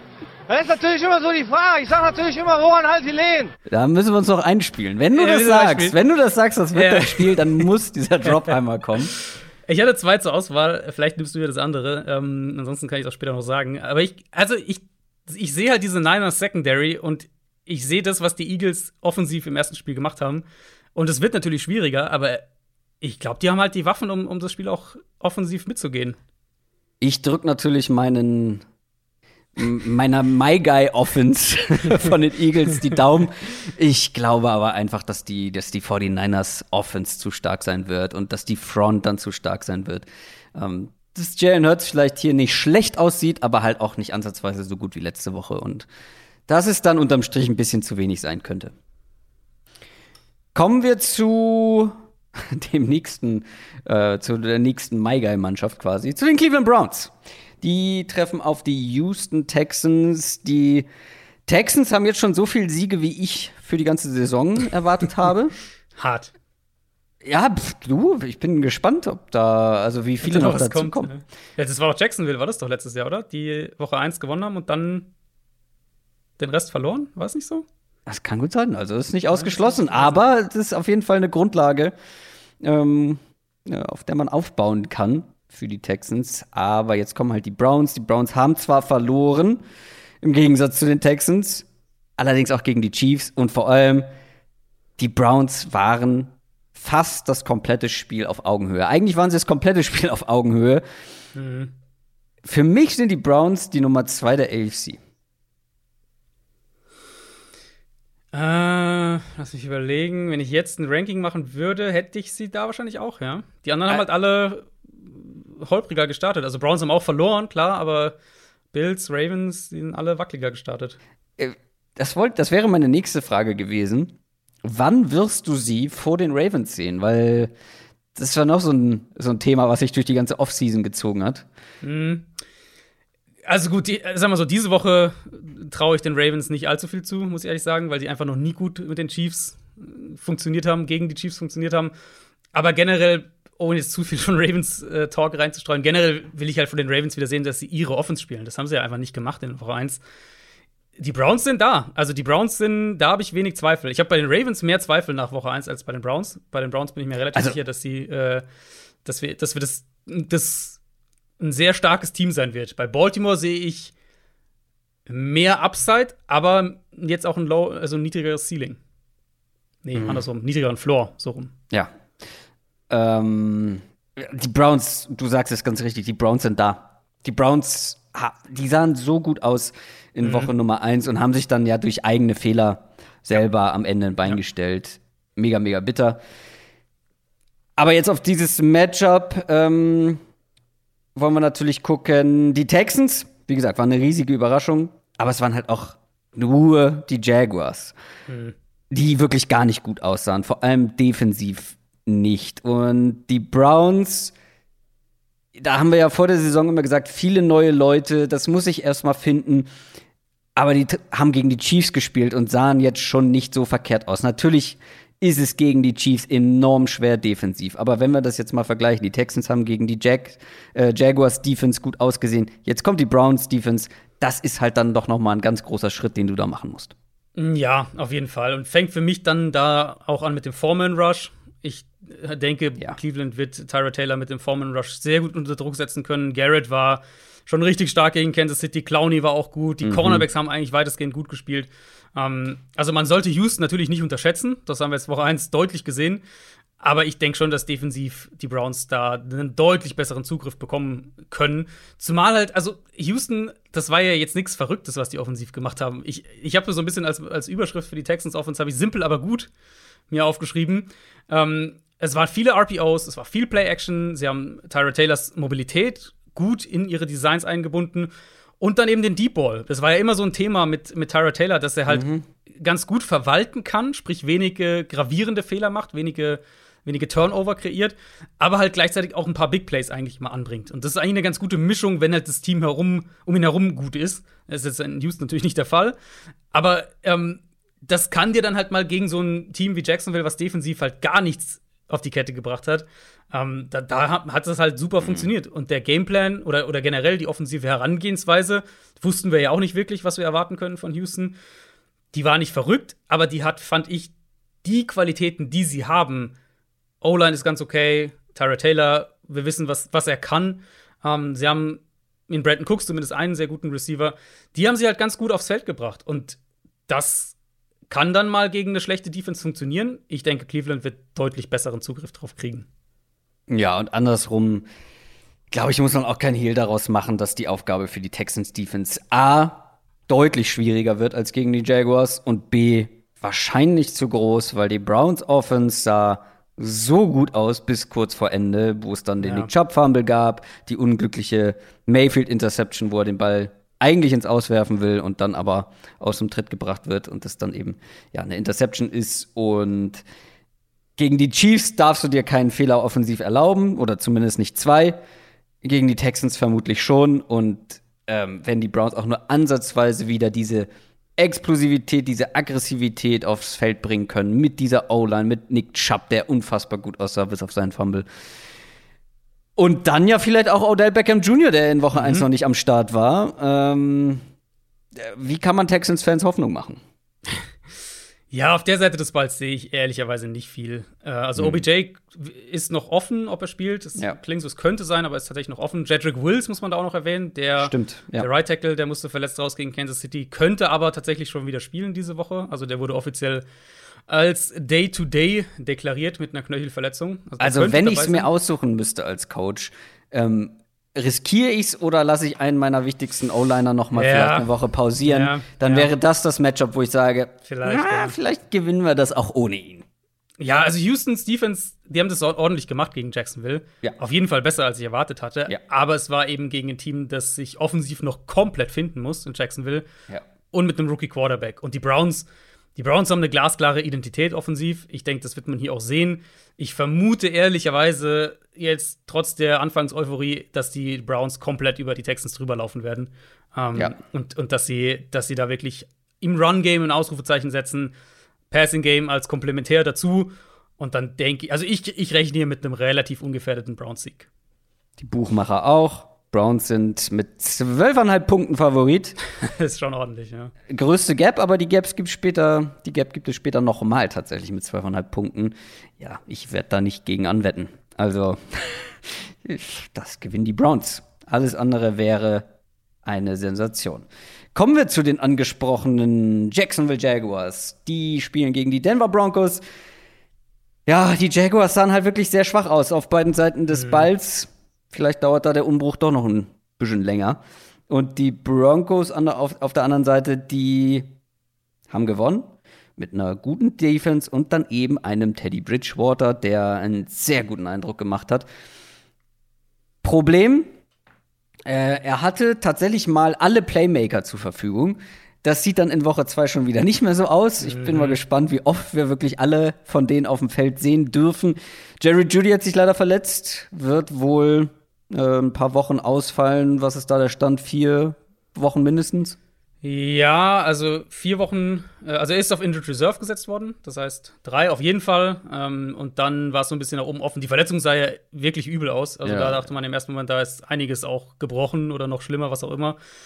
Dem ist nicht so, aber ja, vier bis sechs Wochen scheint so die eine ganz gute Schätzung zu sein. Also drei auf jeden Fall. Ja, aber die Broncos Offense, also ja, Teddy Bridgewater hat das sehr gut gemacht, stand viel unter Druck, hat aber den Ball gut angebracht. Wir haben schon über das Pocket Movement gesprochen. Aber gleichzeitig haben sich halt auch seine Passcatcher äh, von ihrer besten Seite präsentiert. Cortland Sutton, ähm, ich glaube, da ist noch Luft nach oben sogar ähm, nach langer Verletzungspause. Tim Patrick, der jetzt eine größere Rolle bekommen wird. KJ Hamler sah gut aus. Noah Fant war mit eingebunden. Albert O war eingebunden. Dann noch die beiden Running Backs. Ähm, also, die Jaguars konnten die Texans Offense nicht stoppen. Ich frage mich halt, wie um alles in der Welt sollen sie die Broncos-Leute stoppen? Ja, faire Frage. Ähm, also, Teddy würde ich echt nochmal hervorheben. Das war, also jetzt ohne zu sehr zu übertreiben, aber das war vielleicht sein bestes NFL-Spiel, was ich von ihm gesehen habe. Ähm, wie So gut, halt dass sich Adrian Franke ihn übrigens direkt in sein Fantasy-Team geholt hat. Das ist richtig. Das Ohne ist Gegenwehr, muss man dazu sagen. Ja, ich weiß auch nicht, was mit euch los ist. Ja, ich hab mir ja- ich hab mir- Ja, das, nee. Ich habe ja Joe Burrow wieder. Ja, ja, ja, gut. ähm, also, ich fand vor allem halt, wie gut er sich in der Pocket bewegt hat, wie sicher er in seinen Reads war, wie häufig er um es mal ganz klar zu sagen, seine Offensive Line den Arsch gerettet hat, die nämlich oft geschlagen wurde vom Pass Rush der Giants und, und Teddy Bridgewater halt wirklich das dann gut gelöst hat.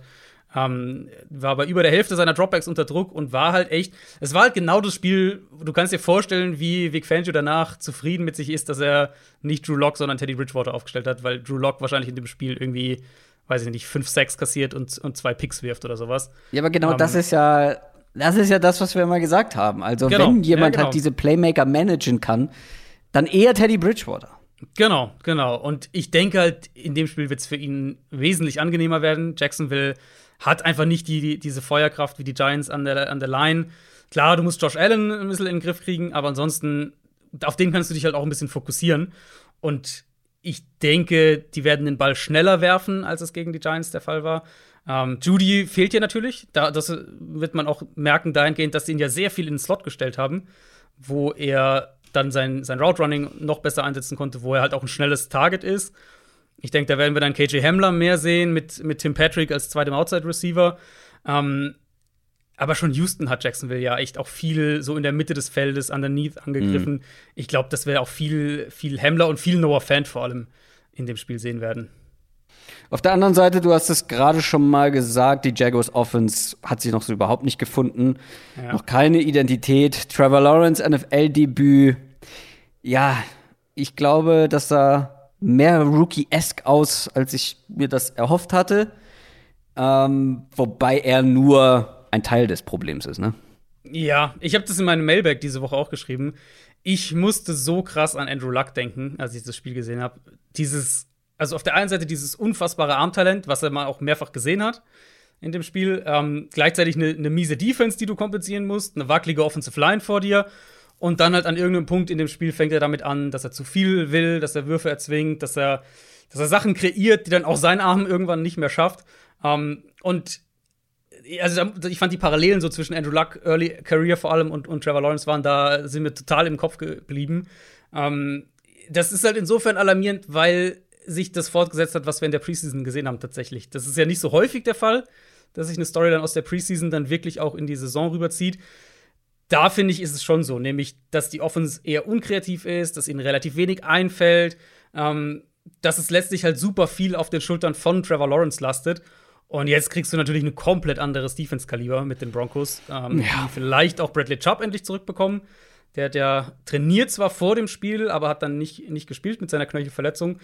Also vielleicht ähm, Von Miller Chubb. genau, kriegen wir die beiden dann sogar.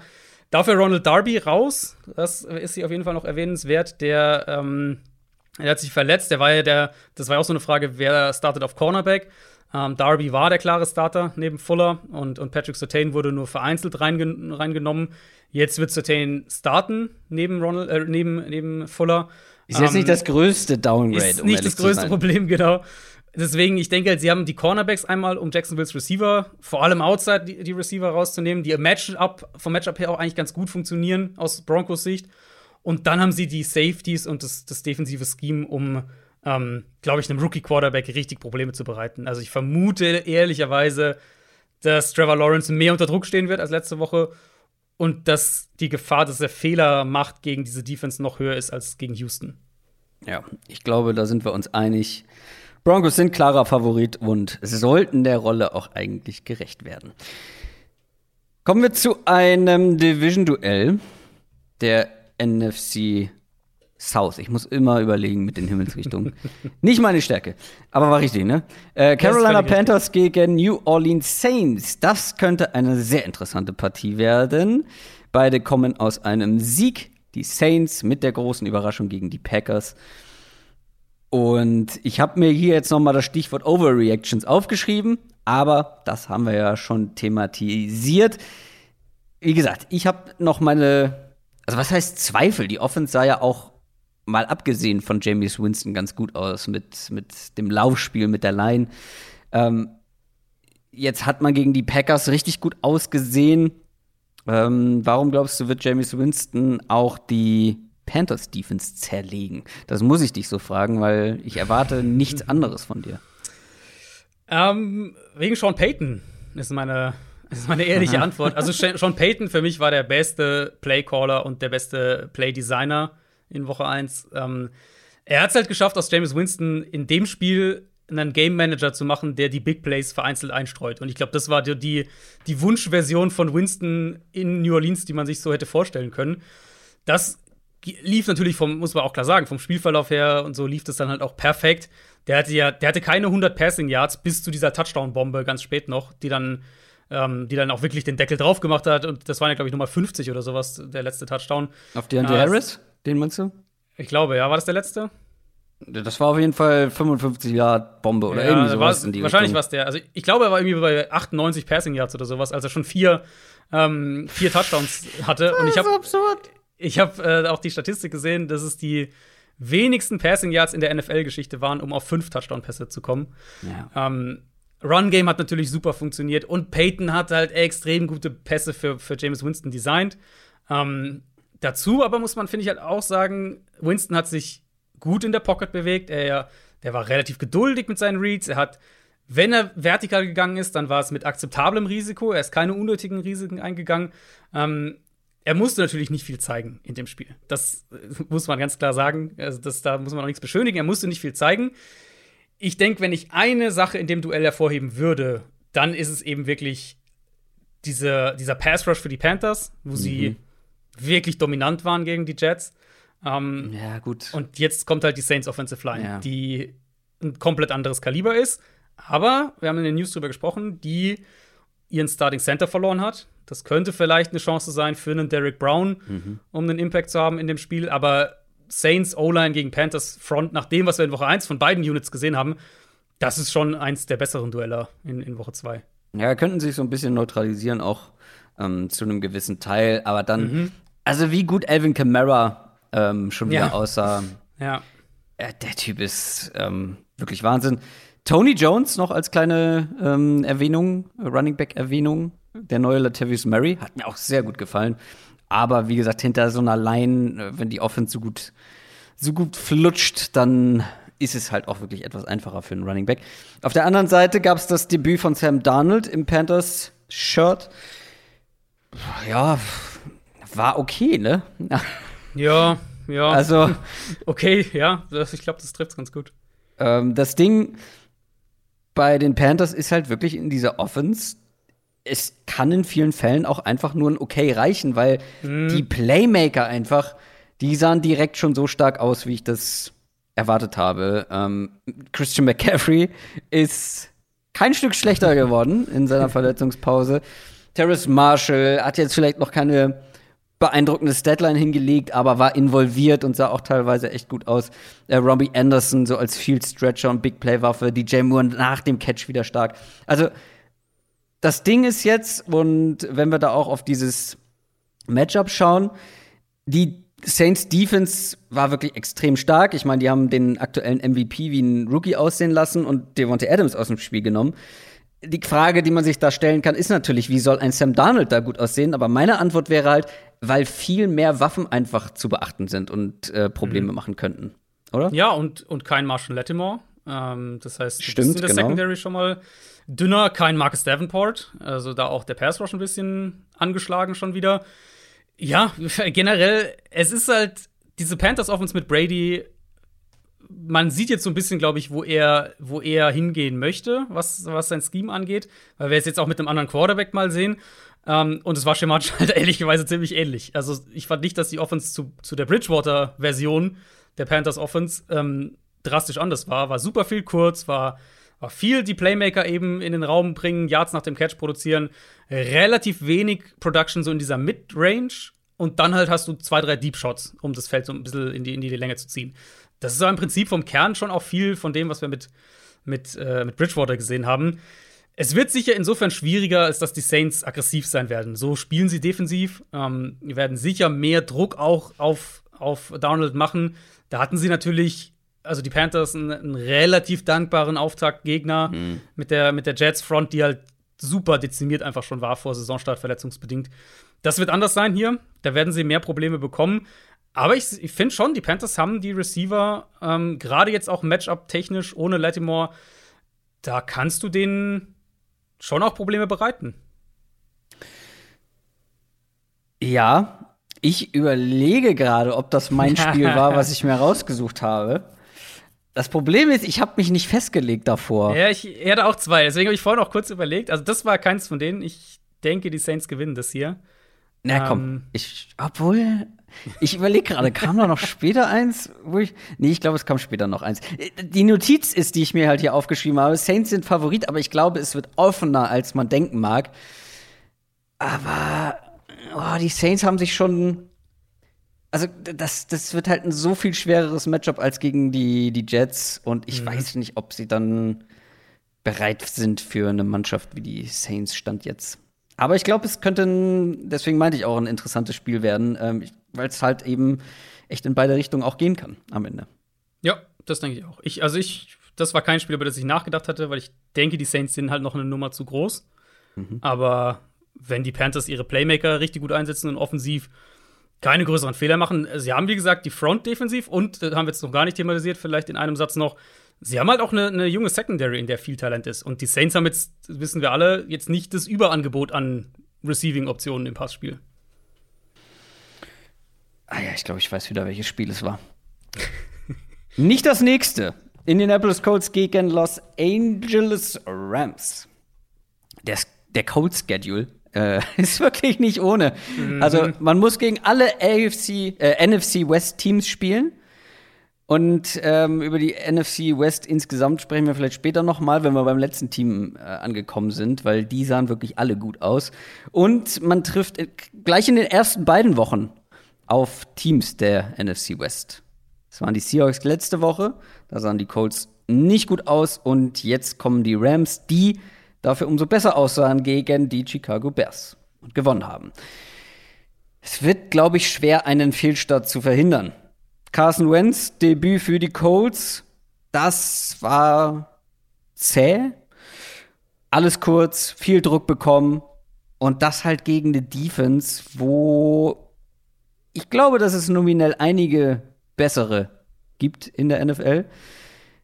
Jetzt ist halt die Frage, um noch mal so eine kurze Review zu machen nach Woche 1, nach diesem Debüt.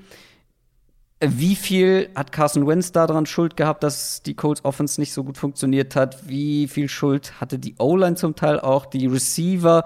Und was bedeutet das für ein Duell gegen die Rams Defense, die ja jetzt auch gegen die Bears nicht komplett scheiße aussah?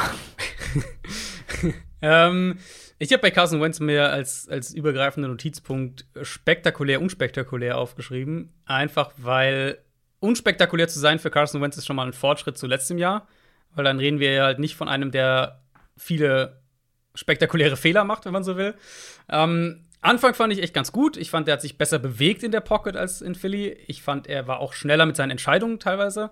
Also es wirkte so, als wäre er klarer in seinem ganzen Prozess in der Pocket, ähm, wie er das Feld liest und so weiter. Mehr, mehr Klarheit, weniger Panik in seinem Spiel, habe ich mir aufgeschrieben. Und dann im Laufe des Spiels wurde es ein bisschen wackeliger, hatte dann auch ein, zwei von seinen wilderen Plays mit drin. Ähm, vor allem für mich aber so der Takeaway unterm Strich war, er hat die Offense gut umgesetzt. Was ich aber dann halt hinzufügen würde, er hat nicht viel darüber hinaus geliefert. Und das ist okay für den Start, aber letztlich werden sie mehr von ihm brauchen, weil im Moment, jetzt natürlich ist nur ein Spiel und er war auch länger raus und so weiter, aber für den Moment ist es ein Downgrade im Vergleich zu Rivers, weil Rivers hatte innerhalb der Struktur der Offense ein höheres Ceiling als Carson Wentz aktuell. Und jetzt geht's halt gegen eine Rams-Defense, die komplexer ist als die der Seahawks und, und das wäre dann für mich fast glaube ich, die Antwort auf deine Frage oder ein, ein Teil der Antwort auf deine Frage. Ähm, die O-Line für die Colts war echt problematisch gegen Seattle. Die hatten auf Tackle, auf Left Tackle, das hatten wir vermutet mit, mit Davenport, das war nicht so gut. Aber auch Right Tackle war nicht so gut. In der Interior Nicht so gut ist ja noch, noch freundlich für Ja, Davenport ist, vor allem. Ist richtig, ja. Ähm, also Wentz stand viel häufiger wirklich auch schnell unter Druck, wo es nicht sein Verschulden war, weil er den Ball irgendwie ewig hält oder sowas, was wir, was wir letztes Jahr oft gesehen haben, sondern er stand Mhm. oft wirklich schnell unter Druck, ähm, häufiger als ich es vermutet hatte. Und die Rams, die werden nicht viel blitzen, denke ich, aber die haben halt die Offensive Line der Bears äh, ja, vorgeführt, kann man glaube ich sagen, in dem Spiel. Ähm, mit in erster Linie dem Foreman Rush. Und das dürfen die Colts halt nicht zulassen, weil sonst, sonst haben sie in dem Spiel keine Chance. Und wenn wir es dann das Matchup irgendwie mal rund machen, oder vielleicht nur zwei Punkte, also ein Punkt, um deine Frage noch mal aufzugreifen. Ich fand auch, dass Frank Reich Mitschuld war. Vielleicht lag das an der Offensive Line, aber ich finde, er war sehr, sehr vorsichtig in seinem Play-Calling in der zweiten Hälfte und sehr, sehr ähm, auf dieses Kurzpassspiel bedacht. Die haben ja fast alles ging ja dann irgendwie über Running Backs und Slot Receiver Ja. im Passspiel. Ähm, Ich glaube, lass mich lügen, aber kein Receiver hatte mehr als drei Targets. Das kann gut sein. Ich habe die Running Backs nochmal angeschaut. Es waren 13, also doch Slot Receiver hatte auf jeden Fall, aber von den Outside Receivern wahrscheinlich nicht. Ähm, 13 Targets, glaube ich, waren die Running Backs und nochmal irgendwie neun oder so zum Slot Receiver, sowas in der Richtung.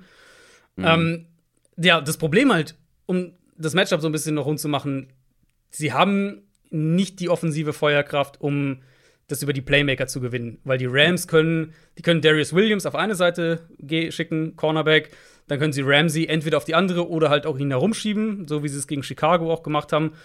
Und dann wirst du mit diesem sehr vorsichtigen Gameplan, den die Colts gegen Seattle hatten, wirst du nichts reißen gegen diese Defense, weil dann hast du permanent Drives, wo du, wo du dauernd in Dritter und Drei, Dritter und Vier bist und dann geht's irgendwann, wird's nicht klappen. Also die Colts müssen in meinen Augen mutiger sein, mit halt dem Zusatz, das bringt natürlich auch mehr Risiken mit sich, ist klar.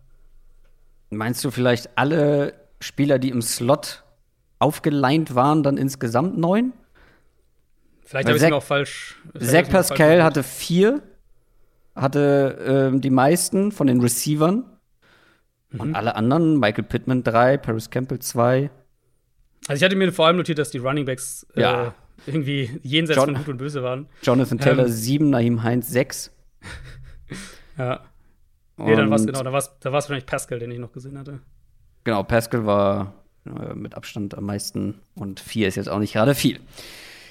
Gucken wir auf die andere Seite. Die Rams Offense hat mir sehr gut gefallen. Sehr gut. Ähm, Stafford ist einfach das, was ich in dieser Offense erwartet habe.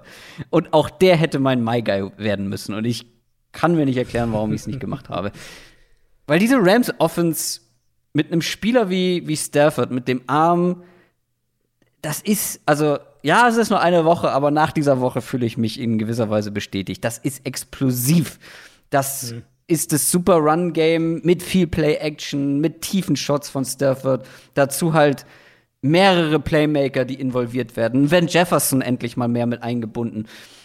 Und das Problem für dieses Matchup aus Colts Sicht, man hat gerade gegen eine Offense nicht gut ausgesehen, die ja was sehr, sehr ähnliches macht. Ähm, neuerdings äh, mit den Seahawks. Äh, sogar noch viel extremer als die Rams. Also, wenn wir über Play-Action zum Beispiel reden, da waren ja die Seahawks ganz weit vorne dabei. Ähm, äh, ich glaube, das wird halt in, in keinster Weise leichter für die Colts Defense. Und wie gesagt, ähm, in Woche 1 sah das nicht so berauschend aus. Glaubst du, in irgendeiner Form oder aus welchen Gründen glaubst du, könnte das besser aussehen für die Colts defensiv? Ja, das ist ganz schwer. Ich glaube, zwei Sachen sind wichtig. Ähm, du musst das Zentrum der Rams-Line unter Druck setzen. Da sind sie am ehesten angreifbar auf, auf Guard und auf Center. Da hat Indianapolis einen DeForest Buckner. Das ist schon mal ein, ganz guter Start. Ähm, vielleicht, dass du das, dich darauf noch mehr fokussierst, dass du den Linebacker häufiger blitzt mal, dass du Quiddy Pay nach innen attackieren lässt, solche Sachen. Also da sehe ich ihre beste Chance, um die Rams Offense so ein bisschen aus dem Rhythmus zu bringen. Und der andere Punkt ist eben, also genau anknüpfend an das, was du gesagt hast, sie müssen halt einen Lerneffekt aus dem Spiel haben. Und ein strukturelles Problem für mich war, oder wenn wir jetzt auf das Spiel schauen, ist, sie müssen die Snaps limitieren, bei denen ihr Safety 1 gegen 1 gegen den Receiver steht. Das kannst du nicht immer verhindern. In bestimmten Zone-Coverages kann die Offense das forcieren. Aber das wäre defensiv für mich ein Fokus, wo ich aus Colts Sicht drauf achten würde, weil das hat sie gegen Tyler Lockett mehrfach gekostet. Mh, dass sie diese vertikalen Routes über die Mitte 1 gegen 1 Situationen Receiver gegen, gegen, äh, gegen Safety hatten. Wenn sie das nicht schaffen, glaube ich, dann, dann werden wir viel Cooper Cup sehen in dem Spiel. Ähm, ansonsten kann ich eigentlich nur an das äh, anknüpfen oder dem zustimmen, was du gesagt hast. Vertikal war es natürlich eine völlig andere Geschichte. Äh, Stafford zwei Touchdowns, 160 Yards im vertikalen Passspiel. Das ist natürlich schon mal deutlich besser als äh, viel von Jared Goff letztes Jahr. Muss man auch dazu sagen, dass die Bears da kräftig mitgeholfen haben mit dem ein oder anderen Coverage-Bust, den sie da drin hatten. Ähm, aber das Element gibt es jetzt wieder mehr in der Rams Offense. Und dann letztlich ist es eigentlich das, was du eingeleitet hast, ist genau das, worauf ich achten würde, nämlich A, inwieweit attackieren die Rams ähnlich, wie, wie Seattle das gemacht hat. Mm, Mit, natürlich mit Shane Waldron, McVays Ex-Assistent bei den Seahawks. Also inwiefern übernehmen sie Sachen und dann natürlich auf der anderen Seite, was fällt den Colts ein, wenn sie jetzt zwei Wochen hintereinander gegen schematisch ähnliche Offenses spielen? Was fällt ihnen ein, um nicht wieder so viel defensiv zuzulassen? Weil das war ja doch schon auch recht ordentlich, wenn man bedenkt, dass die Colts bei manchen defensiv doch auch recht hoch auf dem Zettel waren. Ja, und ich habe meine Zweifel daran. Ähm, ich glaube, dass die Rams Offense da einfach zu, äh, zu gut sein wird. Letztendlich. Vielleicht nicht auf die Art und Weise wie bei den Seahawks, ähm, weil ich glaube, die Rams haben nicht die Art von Explosivität auf der Receiver-Position. Also auch mhm. sehr gute, gar keine Frage, mit Robert Woods, mit Cup vor allem, der, der einen sehr guten Eindruck gemacht hat, aber halt nicht diese, ja, ja. diesen, diesen ja. Speed wie Lockett und Metcalf, aber halt dann auf andere Art und Weise und vor allem das Laufspiel, glaube ich, wird dann doch noch mal ein ähm, gutes Stück gefährlicher sein. Und ja, ich wette nicht gegen die Rams in diesem Matchup. Nee, ich denke auch, äh, Rams sind Favorit und sollten auch Favorit sein. Ich will mal sehen, ob die Colts es schaffen, den echt konstant über die Mitte der Line Druck zu machen. Das ist, glaube ich, die beste Chance, die du defensiv hast. Und offensiv, offensiv musst du einfach mutiger sein, auch wenn es riskanter ist. Aber mit so einem Gameplan wie gegen Seattle wirst du halt kein gutes Team letztlich schlagen, weil also die Colts haben keine, die haben keine Elite-Defense, wo du sagst, du gewinnst irgendwie dann gegen so ein Top-Team 17, 13 oder sowas. Ähm, und dann muss offensiv mehr kommen. Das kann natürlich auch kommen. Carson Wentz jetzt erstes Spiel und so weiter. Vielleicht wollen sie das langsam aufbauen. Aber sie werden offensiv mutiger sein müssen. Wir kommen zu einem AFC East-Duell. Miami Dolphins gegen Buffalo Bills. Das könnte wirklich ein spannendes Spiel werden. Die Bills müssen nämlich aufpassen, nicht überraschend 0 und 2 nach den ersten mhm. beiden Wochen zu stehen. Und die Dolphins haben die Chance auf ein 2 zu 0 gegen Division-Konkurrenz. Und dann noch ja. die beiden stärksten aus der eigenen Division. Also, wenn das nicht Motivation genug ist, lass uns zuerst über die Bills Offense sprechen. Da kann man wirklich fragen, woran hat das gelegen? Weil, also, da ging ja gar nichts. Und das ist eine Offense, die letztes Jahr zu den Besten der Liga gehört hat. Müssen wir uns Sorgen machen um Josh Allen, um Stefan Dix und wie sie alle heißen? Ich sag nein. Ich glaube nicht. Ich wir müssen einfach im Kopf behalten, welche Art Offense Buffalo spielen möchte, nämlich dieses Spread, Ball schnell verteilen, viel Five-Man-Protection und dann wirklich sehr, sehr viel lastet auf Josh Allen. Also du brauchst einen sehr guten Josh Allen, damit die Offense auf einem hohen Level funktioniert, so wie sie ihn letztes Jahr hatten.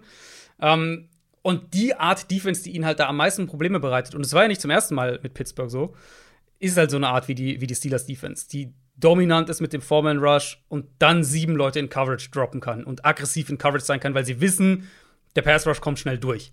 Ähm, das ist, so, das ist wirklich der, die worst, das Worst-Case-Matchup für, für die Bills Offense. Ich denke, das wird diese Woche anders aussehen, weil Miami kann nicht den defensiven Gameplan so übernehmen. Die spielen, mhm.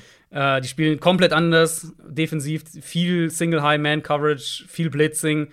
Ähm, letztes Jahr ist auch kein Zufall, dass Josh Allen zwei seiner wirklich besseren Saisonspiele, wenn nicht sogar zwei seiner besten, gegen die Dolphins hatte. Ähm, Miami wird es anders spielen müssen. Und dann ist halt die große Frage: Können sie dieses Spread-Kurzpassspiel der Bills verteidigen, indem sie einfach so gut covern? Also, sie haben natürlich in der Theorie die Secondary dafür. Das ist eine, dann ein konstantes Spiel auf Messers Schneide. Wenn du viel 1 gegen 1 Coverage gegen Buffalo spielst, früher oder später wirst du vermutlich mal verbrannt werden. Ähm, ich sag trotzdem, es ist die beste Chance, die Miami hat, weil, also sie können sich nicht auf den Foreman Rush verlassen, das muss man ganz klar sagen, den haben sie nicht so in dem Ausmaß. Deswegen spiel deine Stärke gegen ihre Stärke und schau, ob du es gewinnen kannst. Meine Vermutung aber ist, dass wir dann da wieder eine deutlich bessere Bills Offense sehen, weil ihnen diese Art Defense einfach mehr liegt. Ich bin aber grundsätzlich sehr gespannt auf die Offense auch auf der anderen Seite. Ähm, ich finde nämlich, man hat von der Dolphins Offense mit Tua Tagovailoa gute Ansätze gesehen. Ich habe mir aufgeschrieben solide, was auch immer das, was auch immer das heißen mag, aber ich finde, also es war jetzt nicht, das hat einem ja nicht die die die Schuhe aufgemacht, das ähm, was man mhm. da gesehen hat, aber gegen eine Patriots Defense hat man gespielt, die sehr unangenehm ähm, sein kann äh, und auch schon war für viele Quarterbacks. Und die Bills Defense, ja, die sah zwar teilweise ganz gut aus, man hat die Steelers eine komplette Halbzeit eigentlich komplett aus dem Spiel genommen, aber halt auch kein ganzes Spiel. Und dann hat man einfach in dieser Offense offensive, ähm, explosive Playmaker. Jalen Waddle Der hatte zwar da diesen einen ganz fiesen Drop, aber hat mir trotzdem unterm Strich sehr gut gefallen. Jetzt Mhm. kommt äh, Will Fuller zurück, beziehungsweise das heißt zurück zu seinem ersten Einsatz für Ja. die Dolphins. Das, das bringt ja noch mehr Explosivität mit. Plus Devontae Parker. Ähm, die Running Backs und vor allem Miles Gaskin ähm, hatten jetzt gegen die Patriots keine große Chance, aber das ist, das ist üblich, wenn man gegen die Patriots Front spielt. Ich glaube, das wird einfacher. Auch einer der explosiveren Backs. Ich glaube, wenn Tour hier dieses solide Niveau halten kann, haben die Dolphins eine Chance gegen die Bills Defense. Ich würde es ein bisschen kritischer sehen. Ich will mehr von Tour sehen, weil ich fand, es war, also am Anfang war es echt ganz gut, was er, was er gespielt hat. Da sah das auch rund aus, da schien es auch so, klar, das sind auch ge gescriptete Plays dann natürlich noch. Ähm, aber da fand ich, da wirkte die ganze Offense auch relativ rund.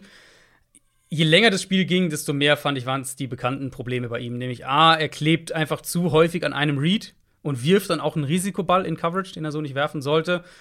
Und er wackelt halt echt gegen Pressure und macht da zu viele Fehler. Und das ist, finde ich, immer noch ein Thema. Ja, das wird wahrscheinlich leichter als gegen die Patriots Front. Ich würde aber auch sagen, die Bills Front war gegen Pittsburgh ziemlich ordentlich. Also ich würde, könnte mir vorstellen, dass sie auch gerade den Run ähm, gegen Miami wieder gut stoppen können. Deswegen, ich, also in, in meinen Augen wird Miami mehr von, von Tour brauchen als letzte Woche. Ähm, auf der anderen Seite würde ich insofern zustimmen, als dass die Defense ihm wahrscheinlich besser liegt als die der Patriots. Äh, Die werden weniger blitzen, die werden weniger komplex sein in ihren Coverages. Da kann er mit seiner, mit seiner Präzision, glaube ich, mehr punkten. Was mir gut gefallen hat bei Miami war, ähm, dass die einen ganz klaren Plan für Jalen Waddle eben hatten. Den haben sie super rumbewegt.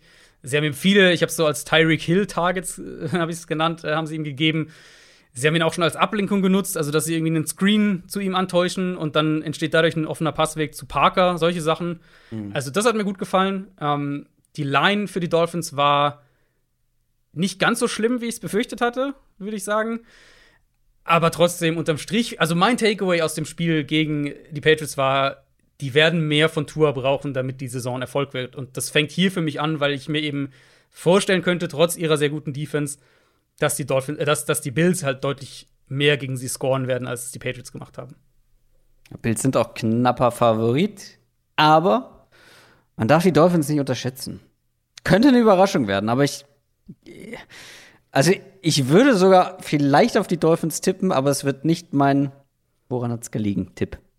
Das war das Spiel, über das ich alternativ nachgedacht hatte, tatsächlich. Ja. Ähm, auf Miami Ja. zu setzen. Aber also mein Knackpunkt ist halt, ich denke, die Defense liegt Josh Allen zu sehr. Ja. Das, ich glaube, es wird eine ganz andere, wir werden eine ganz andere Bills Offense sehen. Das wird wieder viel mehr an, an letzte Saison erinnern. Und aktuell habe ich einfach nicht das Vertrauen in Tua Tango Vailoa, dass er dann da mitgeht. fair. Ich kann aber hier irgendwie ein Szenario sehen, wo die Bills einen Fehlstart hinlegen. Mhm. Ähm, das könnte auch für die nächsten zwei Teams gelten. Beziehungsweise eins davon wird einen Fehlstart hinlegen. Die New York Jets spielen gegen die New England Patriots das nächste AFC East-Duell. Beide eben mit einer Niederlage gestartet, wenn auch bei den Patriots sehr unglücklich. Die Jets, das war zwar unterm Strich relativ knapp, aber dann trotzdem für mein Empfinden mehr oder weniger chancenlos. Storyline Nummer eins ist natürlich, dass man hier zwei Rookie-Quarterbacks gegeneinander spielen sieht. Mac Jones und Zach Wilson. Der eine spielt in sehr guten Umständen, der andere in sehr schlechten Umständen. Und das ist auch so ein bisschen unfair. Also, Raten Sie jetzt welcher? also das, ey, also, du kannst es gar nicht unterschiedlicher treffen. So, aber du kannst dir nicht aussuchen, in welches NFL-Team du hineingeboren wirst. Das ist wie im richtigen Leben. Ähm, bei, den, bei den Patriots hatte man, finde ich, richtige Tom Brady-Vibes mit Mac Jones. Ähm, dieses schnelle Kurzpassspiel, eigentlich wie erwartet. Und Zach Wilson, was der da handeln muss, das ist, das ist brutal. Also, klar, das sah nicht immer gut aus, aber ich finde, man hat auch Talent oder sein Talent aufblitzen sehen, aber so viel Druck, ähm, ja, hinter dieser Line, äh, Mikael Beckton auch noch ausgefallen. Ja. Ähm, wer hat dir, ganz kurz ähm, zu den Rookie-Quarterbacks, wer hat dir besser gefallen in Woche 1? Ah, Mac Jones mit Abstand. Mac Jones war für mich der klar beste. Ich fand auch, um äh, die, die, den Übergang zu dem Spiel davor zu machen, ich fand auch, dass Mac Jones besser war als Tour in dem Spiel, ehrlicherweise. Ähm, der hatte halt gleich am Anfang hat er diesen absoluten Brainfart gehabt, wo er den Ball da nach hinten pitcht, slash fummelt. Ja, ich habe mir auch, ich habe mir auch notiert, ähm, sehr nervös gestartet. Ja, genau, genau, total. Aber dann war es echt ein gutes Spiel von ihm. Und, und das auch, jetzt haben wir nochmal die, den, das, was ich vorhin bei Jacksonville schon gesagt hatte, nochmal so eine Bestätigung tatsächlich der, der Preseason, wo Jones einfach klar wie der, der Rookie-Quarterback gewirkt hat, der am weitesten ist. Und ich finde, Ja. das hat man gesehen. Der hat den Ball sicher verteilt, die Reads waren gut, der war gut gegen Pressure, der hat auch vertikal attackiert. Also schon echt viel positiv bei ihm gegen eine aggressive Dolphins-Defense. Und jetzt sollte die Aufgabe ja eigentlich dann doch gegen die Jets ein gutes Stück leichter werden. Absolut. Ähm, die Jets Offense, ähm, um da weiterzumachen, Jets Offense wirklich ein, ja, einen roughen Start gehabt in die Saison. Und das halt gegen eine Panthers Defense. Ich habe angesprochen, Mika Beckton verletzt. Jetzt kommt halt diese Patriots Front, die vielleicht nicht ganz so dominant war gegen die Dolphins, wie man das vielleicht erhofft hat, aber gerade in diesem Spiel gegen diese O-Line, äh, da sollten wir, glaube ich, das ähm, das, das Potenzial dieser Patriots Front, des Patriots Pass Rush Ja. ähm, zu sehen bekommen. Ja, Beckton äh, ist halt auch der beste Spieler in der Line und der wird jetzt voraussichtlich vier bis sechs Wochen fehlen. Ähm, und ansonsten war die Line halt echt bitter. Also da wirklich auch fast nichts funktioniert. Vera Tucker hat ein wackeliges Debüt, zumindest in Pass Protection. McGovern, der Center, bei dem wir auch vor der Saison schon ge gesagt haben, das könnte echt ein Problem sein, war auch ein Problem. Ähm, und wie gesagt, Beckton wird jetzt fehlen. Das heißt, Fant rückt dann auf die linke Seite und morgen Moses eben rechts. Nachdem, nachdem ja Fant, das muss man auch sagen, Fant hat ein bisschen überraschend Woche 1 auf Right Tackle gestartet vor Moses. Jetzt wird Moses eben in die Startformation rücken und, und Fant geht von rechts nach links. Also, wenn ich mir die Line anschaue, weiß ich, also nicht, ja, nicht nur in Pass Protection, einfach generell. Ich weiß nicht, wie die, die Patri- Patriots Front ähm, blocken wollen. Und ja, New England hätte ich auch noch ein bisschen mehr Dominanz erwartet gegen Miami. Aber zumindest hat sich ja auch da wieder angedeutet, wie die aus allen Richtungen Druck machen können, wie die zig Spieler haben, die zum Quarterback kommen. Und da, also da fürchte ich schon so ein bisschen um, um Zach Wilson, der, bei dem finde ich, hat man, also ja, hat sich auf jeden Fall gesteigert, zweite Hälfte war dann deutlich besser. Aber man hat halt schon gesehen, dass das Regular Season was anderes ist als Preseason. Dass die Reads schwieriger werden, dass die Entscheidungen dann schneller kommen müssen. Und dann geht es halt jetzt nicht nur gegen diese Front, sondern auch gegen Belichick. Und der wird mit Sicherheit ein paar Ideen haben, wie er Zach Wilson mit, mit der Coverage auch aus dem Konzept bringt. Und dann denke ich halt schon, dass die ihn viel unter Druck setzen werden und dass er auch ein paar Fehler machen wird mit seinen Entscheidungen. Ja, und auch auf der anderen Seite wird's, wird's hart für die Jets. Ähm, das war jetzt gar nicht so verkehrt, was man gegen die Panthers da über weite Teile gemacht hat, vielleicht, aber die Patriots Offense, die sah schon gegen die Dolphins teilweise gut aus, aber halt am Ende nicht gut genug. Gerade Damian Harris hat mir sehr gut gefallen. Übrigens, ich habe es glaube ich schon mal angedeutet, mehrere Bags, die eigentlich richtig gut aussahen, aber dann wichtige ähm, in wichtigen Situationen den Ball verloren haben. Damian Harris, Nick Chubb und Antonio Gibson.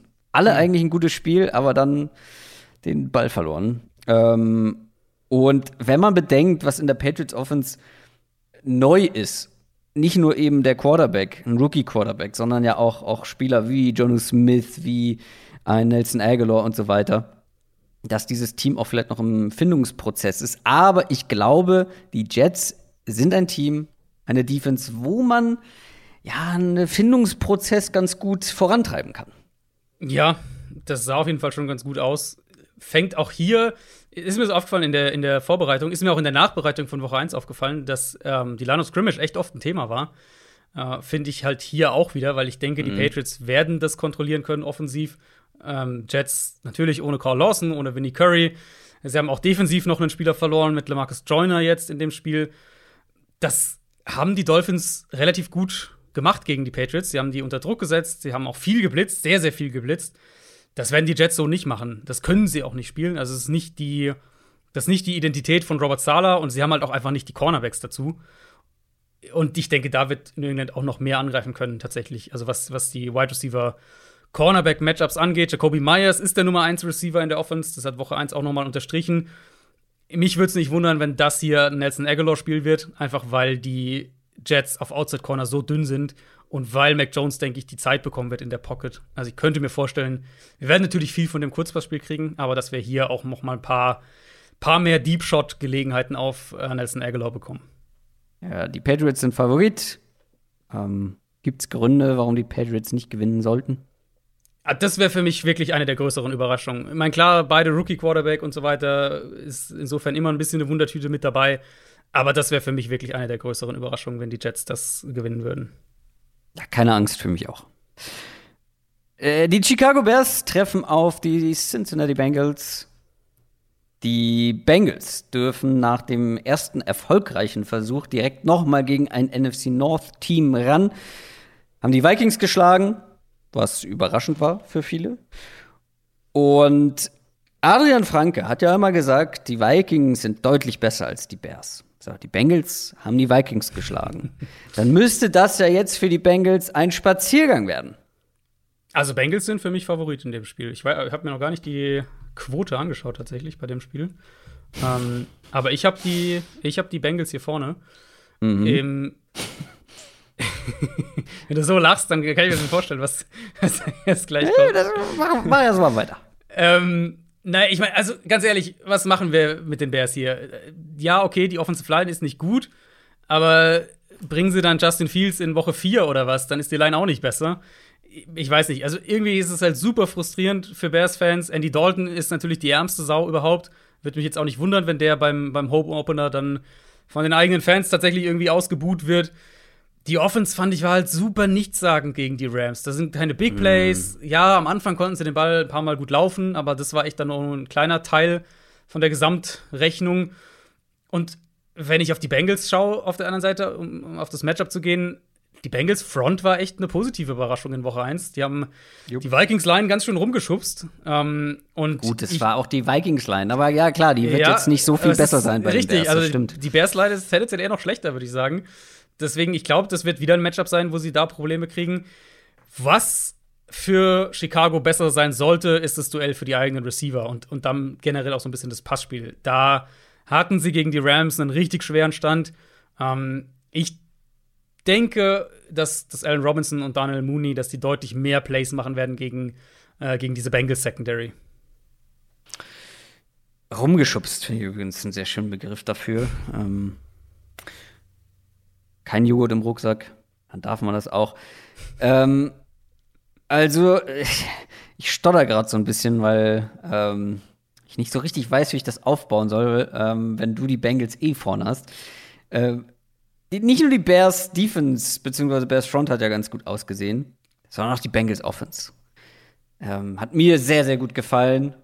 Joe Burrow ähm, sah gut aus, direkt eine Connection mit Jama Chase gehabt. Da haben wir uns alle zu sehr von der Preseason beeinflussen lassen, ähm, glaube ich. Ähm, halt eine Storyline, die auch so gar nicht weitergegangen ist, dass Jama Chase Probleme hat. T. Higgins ähm, nach wie vor gut.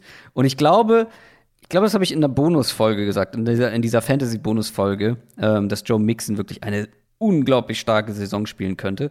Sieht nach Woche 1 ganz gut aus, der Take. Jetzt ist halt die Frage, was müssen die Bears defensiv besser machen oder gut machen oder besser machen als die Vikings zumindest, um gegen die Bengals eine Chance zu haben? Du musst halt diese drei Receiver ausschalten und das ist gar nicht so leicht. Ähm, also Chase, ja, diese Preseason-Storyline, die war halt eh jenseits von Gut und Böse, wie die aufgeblasen wurde. Und dann mit Chase Higgins und, und Boyd, die können auch eine gute Secondary echt vor Probleme stellen. Und Chicago ist super dünn auf Cornerback. Wenn die Bears blitzen müssen, um zu Burrow zu kommen, dann wird es richtig schwer. Weil, wenn die, wenn die Vikings geblitzt haben, hat Burrow die komplett verbrannt. Da kamen auch die Touchdowns in dem Spiel. Ähm, die Tackles für Cincinnati waren ganz gut. Wo ich ansetzen würde aus Bears Sicht, ist, glaube ich, die Interior Line für, für Cincinnati und dementsprechend die eigene Front, also Akeem Hicks allen voran. Ich glaube, da haben sie ein Mismatch zu ihren Gunsten. Aber Stand jetzt ist Cincinnati für mich der Favorit, weil sie die bessere Offense haben, weil ich nicht denke, dass Chicago die drei Receiver ausschalten kann. Und dann war sogar noch so als Bonus on top, war, war die Bengals Defense für mich in, in Woche 1 eine Überraschung. Und die Bears, die Bears geben mir einfach echt nicht viel. Und die, der Take, dass, dass äh, in Chicago vielleicht bald ein größerer Umbruch eingeleitet wird, ähm, den, der ist, glaube ich, nicht mehr so weit weg. Ich glaube schon, dass die Bears Receiver vor allem doch noch eine ganz gute Chance haben. Ja, ich weiß, die Bengals haben das gegen sehr gute Receiver, äh, wie die der Vikings, äh, ordentlich gemacht. Aber das ist jetzt noch nichts, worauf ich mich wöchentlich verlassen möchte und auch nicht verlassen werde. Ich glaube, dass, dass Allen Robinson und Mooney ähm, ja echt ganz gut aussehen könnten und deshalb die Bears vielleicht eine etwas größere Chance haben könnten. Aber wie du schon sagst, für dich sind die Bengals Favorit. Das Ding ist, für die Buchmacher nicht. Die Bears sind Favorit. Und da gehe ich nicht mit. Woran hat's gelegen? Herr Ju, woran hat die Lehen? Das ist natürlich immer so die Frage. Ich sage natürlich immer, woran halt die Lehen? Ja, ich glaube, dass die, dass die Bengals das gewinnen. Sind wir einer Meinung? Da weiß ich nicht, warum du dieses Spiel nicht mit in die Verlosung genommen hast. Die Bears sind zwar nur knapper Favorit, aber Ja, tatsächlich. Da siehst du, dass ich wirklich nicht, äh, nicht auf das Spiel geguckt hatte. Vielleicht in meinem Kopf war Cincinnati zu sehr schon Favorit. na, die Bears spielen halt zu Hause. Ist in Ähm, Chicago, ja, genau. Und deswegen dieser kleine Vorsprung sozusagen. Aber ich glaube, dass die Bengals eine gute Chance haben. Wobei für mich das auch so ein ja, nahezu 50-50-Game ist. Ne? Ja, also ich ja. glaube schon, dass die Bears Offense deutlich besser aussehen kann. Das könnte mehr Punkte geben, als man denkt. Ich habe jetzt gerade das, das Over-Under gesehen. Das sind nur 45. Das ist jetzt relativ wenig. Ähm, ich könnte mir vorstellen, dass es mehr Punkte gibt als das. Tampa Bay Buccaneers gegen Atlanta Falcons ist unser nächstes Spiel. Wir haben noch echt einige vor der Brust und sind jetzt schon bei knapp zwei Stunden. Naja, äh, so wie immer. Und vor allem in Woche zwei immer eine etwas längere Folge. Die Buccaneers sahen sehr gut aus. Die Falcons auf der anderen Seite nicht unbedingt, haben wir jetzt schon mehrfach thematisiert. Ich bin sehr gespannt, wie du diese Preview spannend gestalten möchtest, weil, also ja, du bist ja ein bisschen höher bei den Falcons eigentlich gewesen. Jetzt habe ich aber Ja, schon rausgehört, gewesen. das ist auch wieder ein bisschen, bisschen weiter weg. Ähm, eigentlich würde ich da schon aber ein bisschen Engagement noch sehen in Woche zwei von dir, dass du sagst, hier, so haben die Falcons vielleicht eine Chance. Also, wenn, dann kannst du nur über die eigene Offense gehen. Das ist ja der einzige Weg, wo es funktionieren kann. Dass Und die war sehr enttäuschend. Richtig, und die war halt sehr enttäuschend. Ähm, also, wenn man irgendwie einen, einen Case konstruiert, dann ist halt, okay, Tampa hat ähm, Murphy Bunting verloren in Slot Corner. Vielleicht haben wir in Woche 1, war aus irgendeinem Grund der Wurm drin oder Ner Nerven, was auch immer, und in Woche 2 sehen wir eine bessere Version von dieser Falcons Offense. Es kann ja aber halt nur über die Receiving-Option laufen, also in erster Linie Calvin Ridley und, und dann Kyle Pitts als oder die Titans halt generell. Ähm, darüber muss es funktionieren können, weil ansonsten, und selbst das ist natürlich schon ein Stück weit hergeholt, ansonsten gibt's nicht viel. Ähm, ich glaube, man kann auch das Matchup zumindest mal auf der Seite des Balls relativ schnell machen, weil Bucks Defense war im Laufe des Spiels dann gegen Dallas echt dominant an der Line of Scrimmage. Vita Vea allen voran äh, war ein absolutes Monster in dem Spiel. Oh, das ist Ähm, echt, also äh, wie der da teilweise ähm, die Interior Linemen rumgeschoben Ja. hat, von den rumgeschubst hat. Und ab und zu haben sie da echt noch auf Edge sogar gestellt. Bei manchen, bei manchen Pressure Packages stand, war Vita Vea der Outside Edge Rusher. Viel Spaß Ist damit. nicht normal.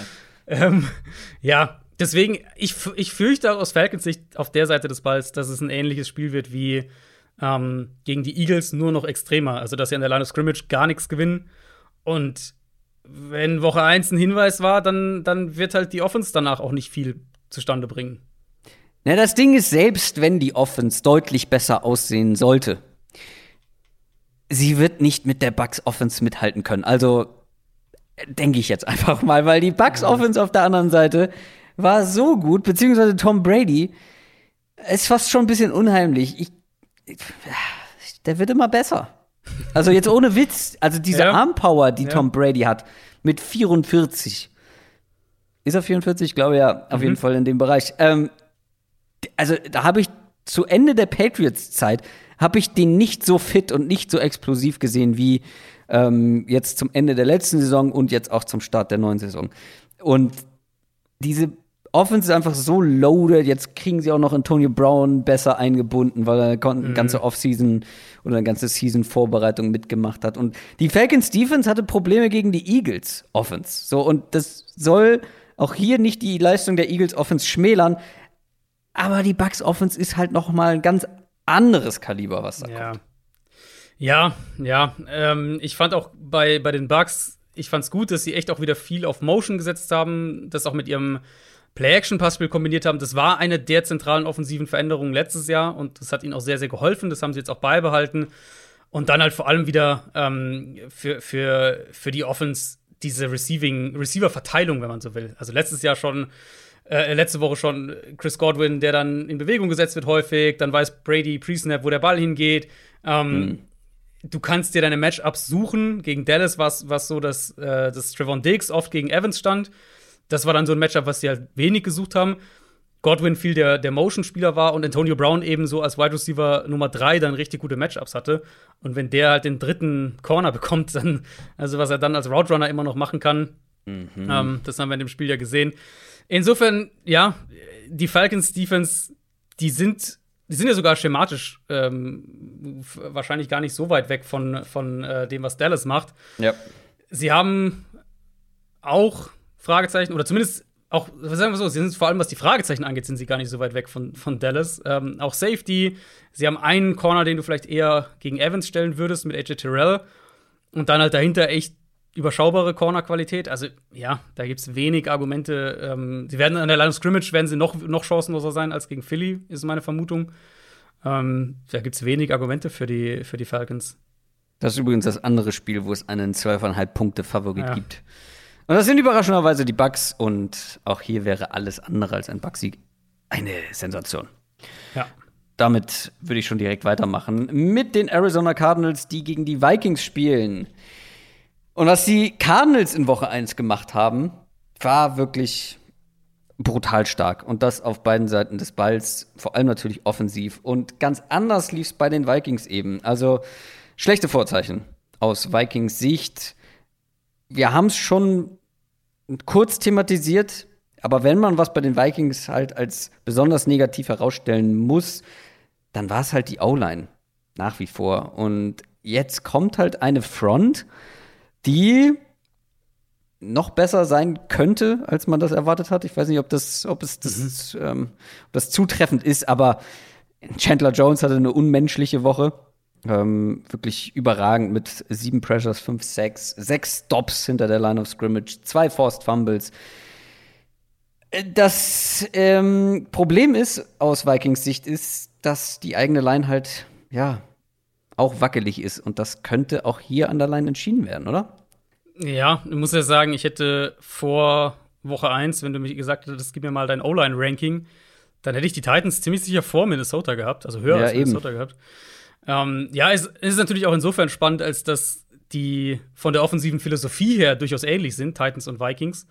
Ähm, eben viel Run-Game und dann die Shot-Plays per, per Play-Action. Arizona hat es halt super gut gemacht, dass sie die Titans auch nie in irgendeinen offensiven Rhythmus haben kommen lassen, weil sie mhm. sehr extrem aggressiv wirklich auf den Run gegangen sind. Hm, da hatte JJ Watt auch seinen größten Impact. Ich fand da die Linebacker richtig gut. Simmons hatte ein richtig starkes mhm. Spiel.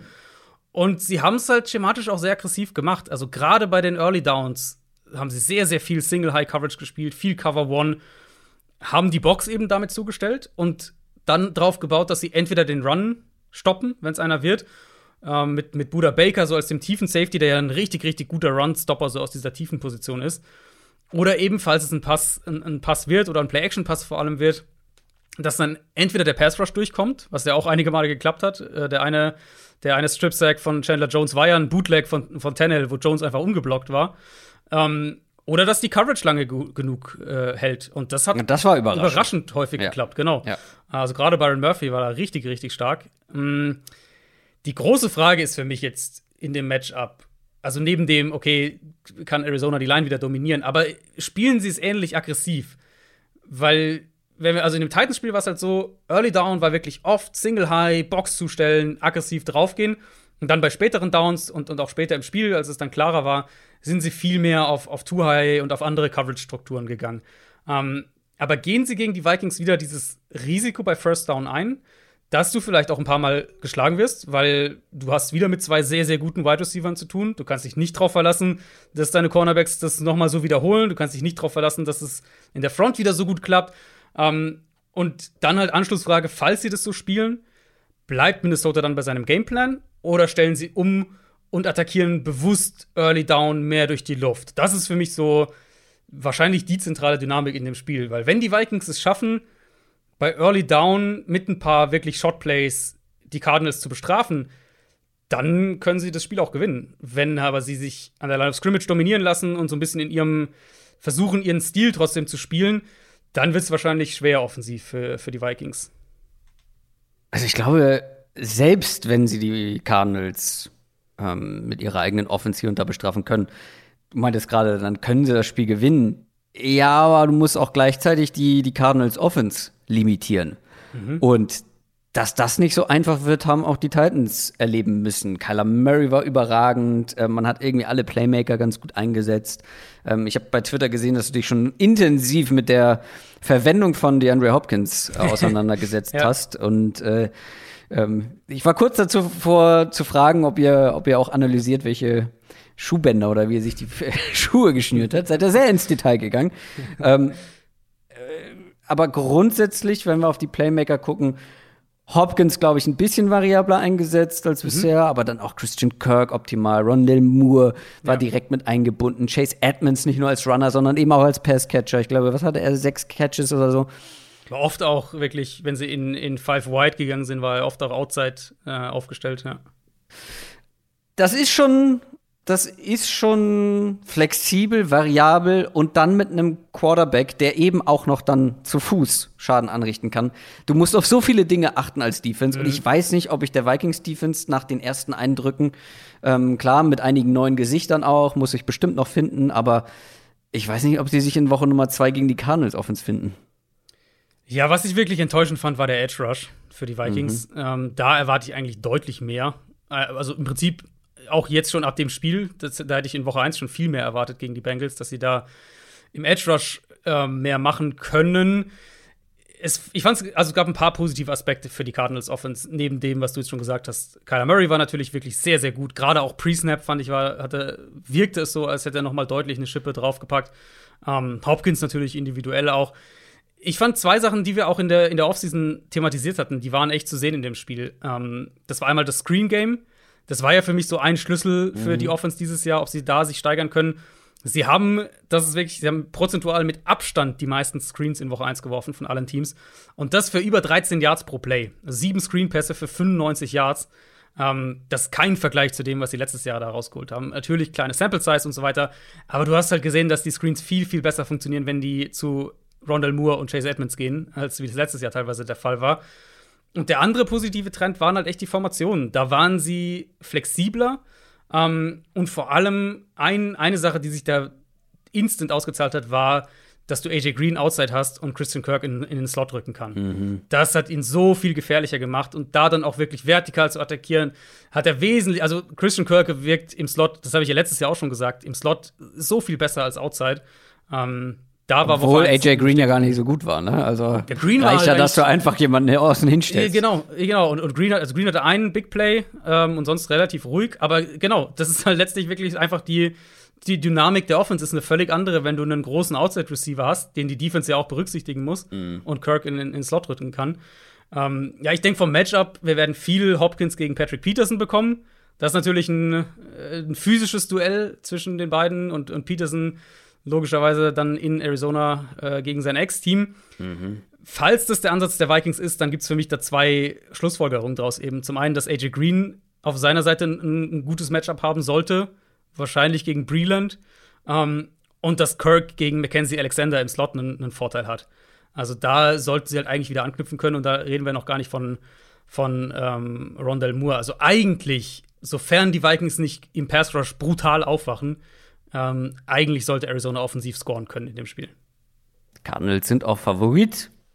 Und auch hier muss ich mitgehen mit dem Favoriten. Ja, ähm, stimme ich zu. Seattle Seahawks gegen Tennessee Titans ist unsere nächste Partie. Ich drücke ein bisschen auf, aufs Gaspedal. Und alle Fans von den Teams, die jetzt noch drankommen, seid nicht böse. Es werden immer andere Teams gegen Ende einer Folge dran sein.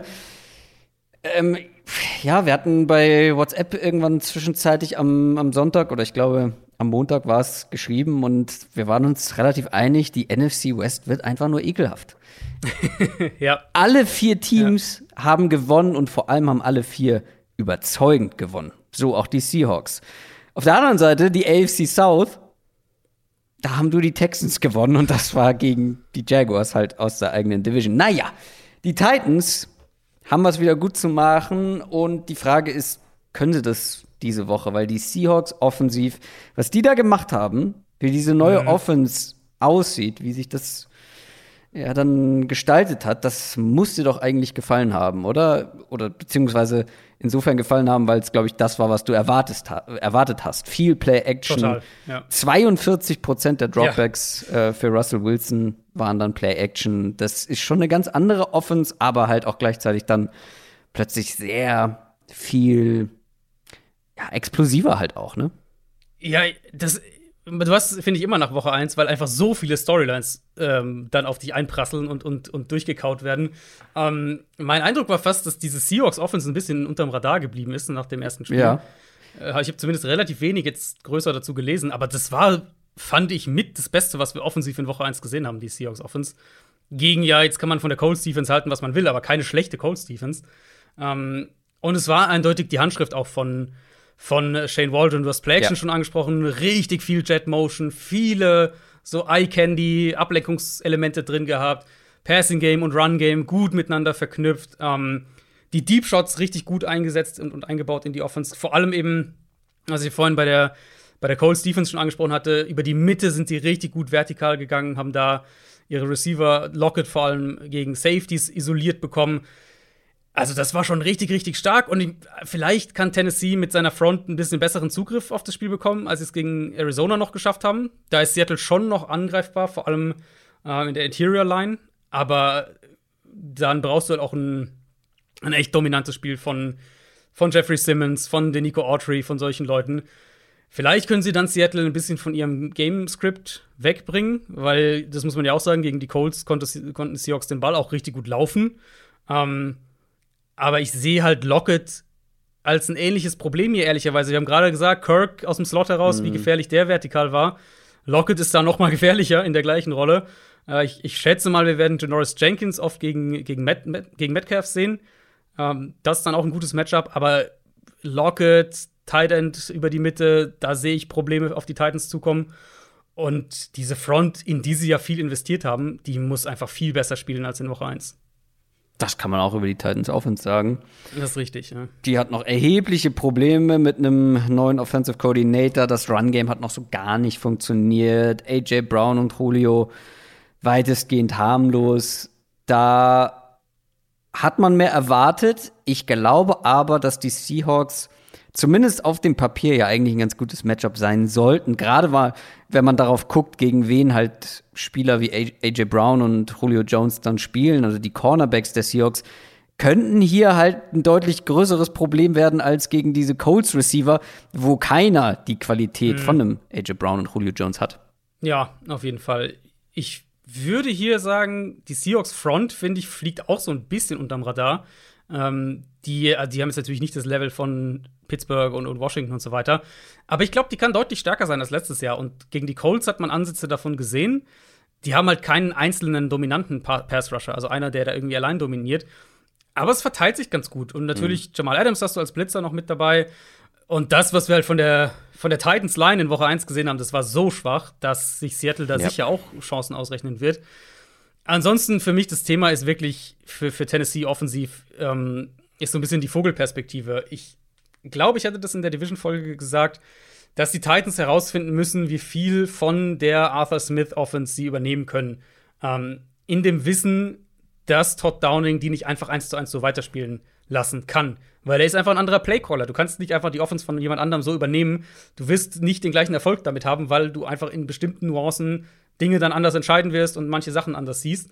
Mm, Und ich finde auch das in einem Spiel, was relativ wenig Aussagekraft wahrscheinlich schematisch hat für die Titans Offense, aber ein Stück weit hat es das schon bestätigt. Sie kamen halt nicht in ihre Play-Action-Shots und dann hatten sie nicht wirklich einen Plan B. Ähm, falls es gegen Seattle auch so sein sollte, also falls sie den Ball nicht gut laufen können, häufig lange Second, Third Downs haben, dann würde ich gerne von, von Tennessee sehen, dass sie einen anderen Ansatz versuchen. Also, dass sie mehr aufs Tempo drücken, dass sie gezielter durch die Luft attackieren. Du hast das angesprochen, also klare Mismatches eigentlich für, mit ihren Receivern gegen, Ja. gegen die Cornerbacks der Seahawks. Da müssen sie halt mehr anknüpfen können. Und wenn das nicht in ihrem in ihr Muster A sozusagen klappen kann, dann musst du halt einen anderen Weg finden. Die Seahawks sind mit 5,5 Punkten favorisiert. Ich will nicht ausschließen, dass die Titans hier gewinnen können. Also wenn die Offense, wenn sie ihre, was du gerade gesagt hast, wenn sie diese Mismatches halt besser ausnutzen können, wenn die Offense deutlich besser aussieht, klar, dann wird es wahrscheinlich ein High-Scoring-Game. Und ich glaube auch, dass die Seahawks gewinnen. Aber ich will es nicht komplett ausschließen. Ja. Ähm, ich glaube, die, die Titans sind hier nicht komplett chancenlos. Nicht so sehr wie 5,5 Punkte. Dann, oh Gott, ist jetzt auch noch überschaubar, ne? 5,5 Punkte, aber Ein Touchdown halt, aber ja. Ähm, die meisten Spiele sind ja dann eher so im 3, 3,5 Punkte Bereich. Ich könnte mir als vorstellen, dass 12,5. die, dass die Offense, oder 12,5. Ich könnte mir vorstellen, dass Seattles Offense einfach zu viel ist. Also selbst Ja. wenn die, die Titans Offense Ja. sich wieder ein bisschen fängt. Ähm, also mich würde es halt, mich würde nach dem, was ich gesehen habe, würde es mich nicht wundern, wenn die Seahawks hier über 40 gehen. Ja, ja. Also ich wäre jetzt auch nicht komplett schockiert, aber das wäre schon ein Brett. Das wäre ein Brett, ja. Kommen wir zu einer Partie, die ich besonders interessant finde. Das letzte Spiel im Red Zone-Fenster sozusagen. Ja, noch drei Spiele. Los Angeles Chargers gegen Dallas Cowboys. Die Cowboys haben zwar verloren gegen die Bucks, aber haben echt überzeugt, vor allem offensiv. Die Chargers haben sich schwer getan gegen Washington, aber am Ende gewonnen. Ja, und diese Cowboys Offense, bleiben wir mal direkt da. Dak Prescott direkt wieder richtig gut. Alle Receiver wurden eingelennt, äh, eingesetzt. Ähm, bei allem Lamp-Hype, ähm, wo ich mich nicht ganz aus der Affäre ziehen kann, hat man fast vergessen, wie gut Murray Cooper ist. Ähm, wo ich, glaube ich, ein ganz gutes Bauchgefühl hatte, zumindest jetzt nach einer Woche, ist bei Sieg Elliott. Ich, ich habe ja gesagt, vielleicht wird er nie wieder so gut aussehen, wie er mal aussah. Und er sah nicht gut aus. Aber es war auch die Bucks Front. Jetzt kommt halt die Chargers Defense, ähm, von der ich persönlich viel erwarte, aber ich kann noch nicht so wirklich einschätzen, wie gut sie jetzt schon sind. Vielleicht wird das noch ein bisschen brauchen. Ähm, glaubst du, dass das schon gegen die Cowboys, dass die da schon eine unangenehme Defense sein können? Unangenehm ja, aber halt nicht auf dem Level, was die Bucks gegen, gegen Dallas gemacht haben. Also gerade an der Front, da erwarte ich doch deutlich mehr von Dallas. Haben da ja ein bisschen Durchlauf in der Offensive Line, ähm, kriegen Zach Martin zurück, der, der ähm, noch Woche 1 verpasst hatte. Dafür fehlt Lyle Collins, der Right Tackle, weil der suspendiert wurde für fünf Spiele, weil er offenbar einen, äh, einen Drogentest verpasst hat. Der geht wohl noch dagegen vor, also könnte sich auch noch mal ändern, aber Stand jetzt wird Lyle Collins nicht spielen, dafür Zach Martin zurück. Ähm, gegen Tampa haben sie halt an der Line of Scrimmage dann echt, gerade im, im Run-Game haben sie ja gar nichts hinbekommen. Da äh, war zwar Tyron Smith richtig stark, der Left Tackle, also das auf jeden Fall die positive Erkenntnis. Ansonsten war es durchwachsen. Zach Martin, einer der besten Guards der Liga, der wird natürlich die, das nochmal steigern. Und dann spielst du gegen eine Chargers Front, die halt schon sehr von Joey Bosa lebt. Und ich weiß nicht, wie viel Brandon Staley blitzen will gegen die Cowboys. Ähm, was man natürlich sagen muss, es sind nur Amari Cooper und CD Lamb. Michael Gallup wird, äh, wird auf die nächsten, wird die nächsten drei Spiele verpassen. Der wurde auf Injured Reserve gesetzt. Also sind nicht die drei Cowboys-Receiver, sind nur die beiden. Trotzdem wird sich wahrscheinlich Brandon Staley gut überlegen müssen, wann er blitzt, weil du halt auch einfach gegen einen unglaublich guten Pocket Passer spielst. Das muss man ja wirklich auch mal so sagen bei Dak. Ähm, der unglaublich gut darin ist, auch gegen Pressure den Ball anzubringen, der eine Defense sezieren kann und auseinandernehmen kann. Ähm, und das ist dann für mich so ein bisschen der andere spannende Teil von dem Matchup auf der Seite, weil du ein völlig anderes Matchup kriegst als gegen Tampa, wo das schon so ein bisschen, ne, klar, die, die spielen aggressiv unter Todd Bowles, die, die Chargers spielen ganz anders. Ich glaube, da wird es weniger darum gehen ähm, für Prescott, dass du pre-Snap klare Matchups erkennst und vielleicht schon weißt, wo du hingehen kannst, weil Man-Coverage, weil der Blitz gleich kommt, weil du deinen Hot Read brauchst, sondern eher dann darum, gegen die Chargers die Coverage nach dem Snap richtig zu lesen, die Safeties im Blick zu haben. Und dafür im Gegenzug, denke ich, wird er auch mehr Zeit in der Pocket bekommen. Weil ich denke halt nicht, dass sie ihn so viel unter Druck setzen können. Und ich denke auch nicht, dass sie den Run so stoppen, wie Tampa das gemacht hat. Deswegen, ich, ich vermute, die Cowboys Offense wird offensiv einen ganz guten Rhythmus haben. Und ich denke, die werden auch wieder punkten. Auf der anderen Seite die Chargers Offense fand ich sehr interessant, weil die sieht ganz anders aus als letztes Ja. Jahr. Ja. Ähm, nicht so vertikal, dafür Mike Williams ganz anders eingesetzt, habe ich das Gefühl. Also plötzlich viel flexibler ähm, und variabler. Sah richtig gut aus. Eckler sah als Runner sehr, sehr gut aus, aber wurde im Passing-Game Kein Target, ja. kein einziges Tage bekommen, wurde da komplett außen vor gelassen. ja. Die meisten, ich habe die Stats gesehen, die meisten Red Zone Runs von allen Running Backs in Woche 1 und dafür kein Target. Also, also Völlig absurd. ganz seltsam und ich glaube, da wird auch noch Potenzial oder wurde Potenzial liegen gelassen. Ja. Aber ist natürlich klar, ähm, neuer Coaching-Staff, neuer Coordinator, ähm, generell auch ja, der eine ganz andere Offense mitbringt äh, von den Saints. Das muss sich sicher noch finden, finden, aber ich finde, man hat schon gesehen, dass da noch halt Potenzial auch schlummert. Und ich, ja, ist halt die Frage, wenn das in Richtung Shootout geht, haben die Chargers Stand jetzt schon genug Firepower, um da mithalten zu können, mit einer Offense wie die der Cowboys? Klares Ja für mich. Klares Ja. Also, allein weil Justin Herbert unfassbar stark war, bis auf diesen einen Fehler gegen Washington. Also vor allem Third Down war das echt spektakulär, aber auch sonst war der richtig, richtig gut. Und ähm, die Offensive Line. Also, ich habe es ja vorhin schon mal kurz gesagt, le letztes Jahr wären die einfach aufgefressen worden von, von Washingtons Front. Und diesmal war das echt ordentlich. Und jetzt geht's gegen eine Cowboys-Defense, die viel weniger hat an der Line of Scrimmage. Klar, DeMarcus Lawrence, den, das ist halt, der, den musst du irgendwie in den Griff kriegen. Dahinter ist es super wackelig. Parsons war fast schon sowas wie der zweitbeste Pass-Rusher ähm, gegen Tampa. Also den werden wir sicher auch als Blitzer häufiger sehen. Randy Gregory ist jetzt erstmal auf, der, auf der Covid-19-Liste. Da muss man abwarten, ob der spielen kann. Deswegen, ich glaube, also zum einen ist Justin Herbert richtig gut und die Offensive Line vor ihm ist jetzt auch richtig gut, dass ich denke, allein dadurch haben sie Feuerkraft und dann ähm, werden die Matchups kreieren können. Ich, ich denke, wenn wir da die, die nochmal die Coverage-Analogie so ein bisschen zum Bucks-Spiel ziehen, ich vermute, Trevor Diggs wird viel gegen Mike, Mike Williams auch tatsächlich stehen. Aber dann haben sie halt keinen Corner, der Keenan Allen covern kann. Und wenn Allen jetzt auch noch damit anfängt, wie jetzt in dem Woche 1-Spiel seine Routes aus dem Backfield zu laufen, dann viel Ja, Spaß stimmt. damit. Ähm, nee, ich glaube, die Chargers haben genug Firepower und vor allem haben sie halt eine Top-Line, oder was heißt eine Top-Line, aber eine, eine gute Line mittlerweile. Aus Und Chargers Justin Sicht Herbert- ist das eine Top-Line. Aus, aus Chargers Sicht ist eine Top-Line, ja. Und Justin Herbert sieht halt echt aus wie der, der Real Deal. Ja, ja. Klingt schon fast ein bisschen wie Overreaction, aber wir haben das letzte Jahr halt äh, gesehen. Genau. Und er war halt jetzt in anderen Sachen gut. Das ist halt echt Ja. der Knackpunkt für mich. Er war halt dieses, diese, also in Woche 1 war er in anderen Sachen noch mal gut, als wir das, was wir letztes Jahr gesehen haben. Ja, generell war ich überrascht von der Offense, aber es gefällt mir, gefällt mir gut, weil, wie du schon sagst, auch sowas wie Keenan Allen aus dem Backfield, sowas haben wir halt nicht gesehen. Es gab eine ganz klare Rollenverteilung, auch was Mike Williams angeht, der halt plötzlich ähm, ja, ganz, an, ganz anders eingesetzt wird und nicht einfach nur dieser äh, Field Stretcher ist und die, die, ja, wir stellen dich outside hin und du läufst jetzt mal Vollspeed geradeaus oder quer übers Feld, sondern halt ein bisschen mehr und ähm, das war noch nicht bei 100 Prozent, glaube ich. Aber was nicht bei 100 Prozent ist, kann da ja noch hinkommen. Und Wen du siehst du denn erwartest. hier vorne in dem Spiel?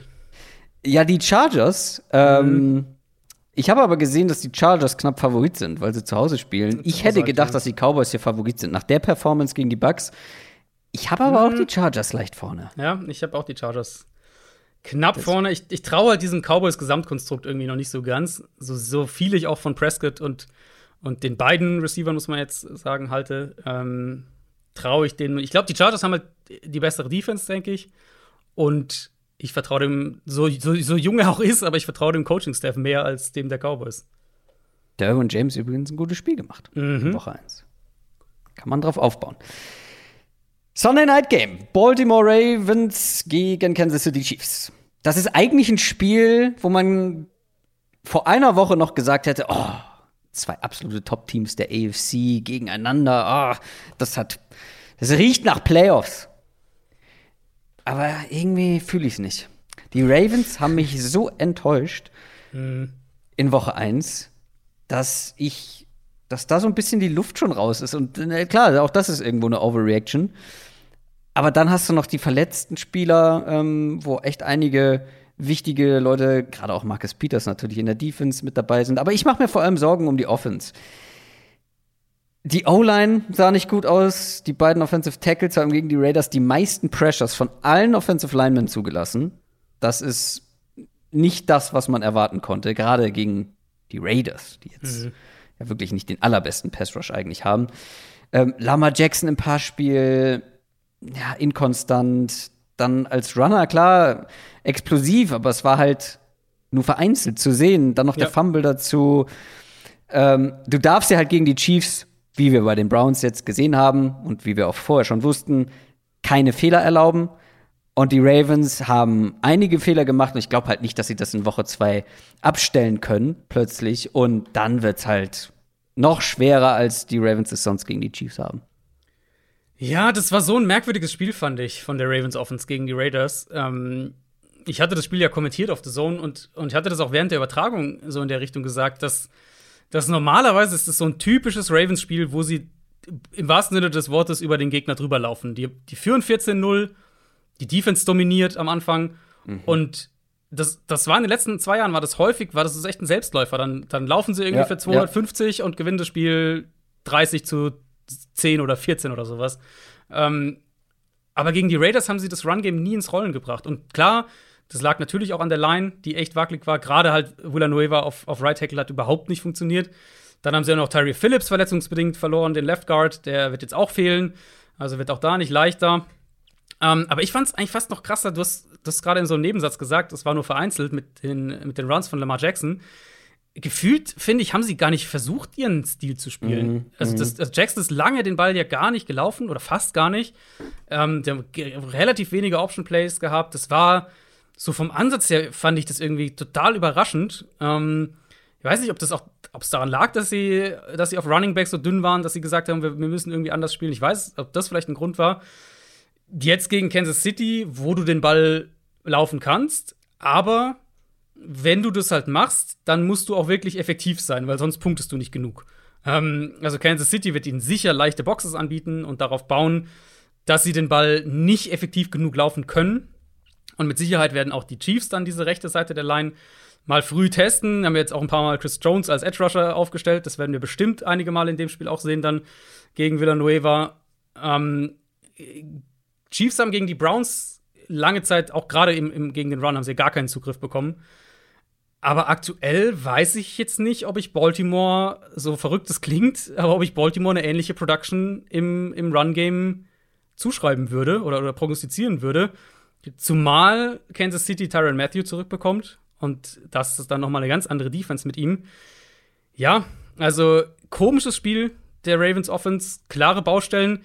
Wenn ich vielleicht mit einer positiven Note auf der Seite äh, zu Ende gehe, dann würde ich sagen, ich fand es positiv, dass sie das Passspiel mehr über die Receiver aufgezogen haben. Ähm, Sammy Watkins war direkt ein Faktor, Marquis Brown sowieso. Ich glaube, das wird der Offense perspektivisch gut tun. Aber natürlich haben sie ihren, ihre Kernidentität und die war in Woche 1 einfach nicht da. Also da gehe ich auch mit, dass das eigentlich gut ist, wenn du das mehr über die Wide Receiver aufziehen kannst.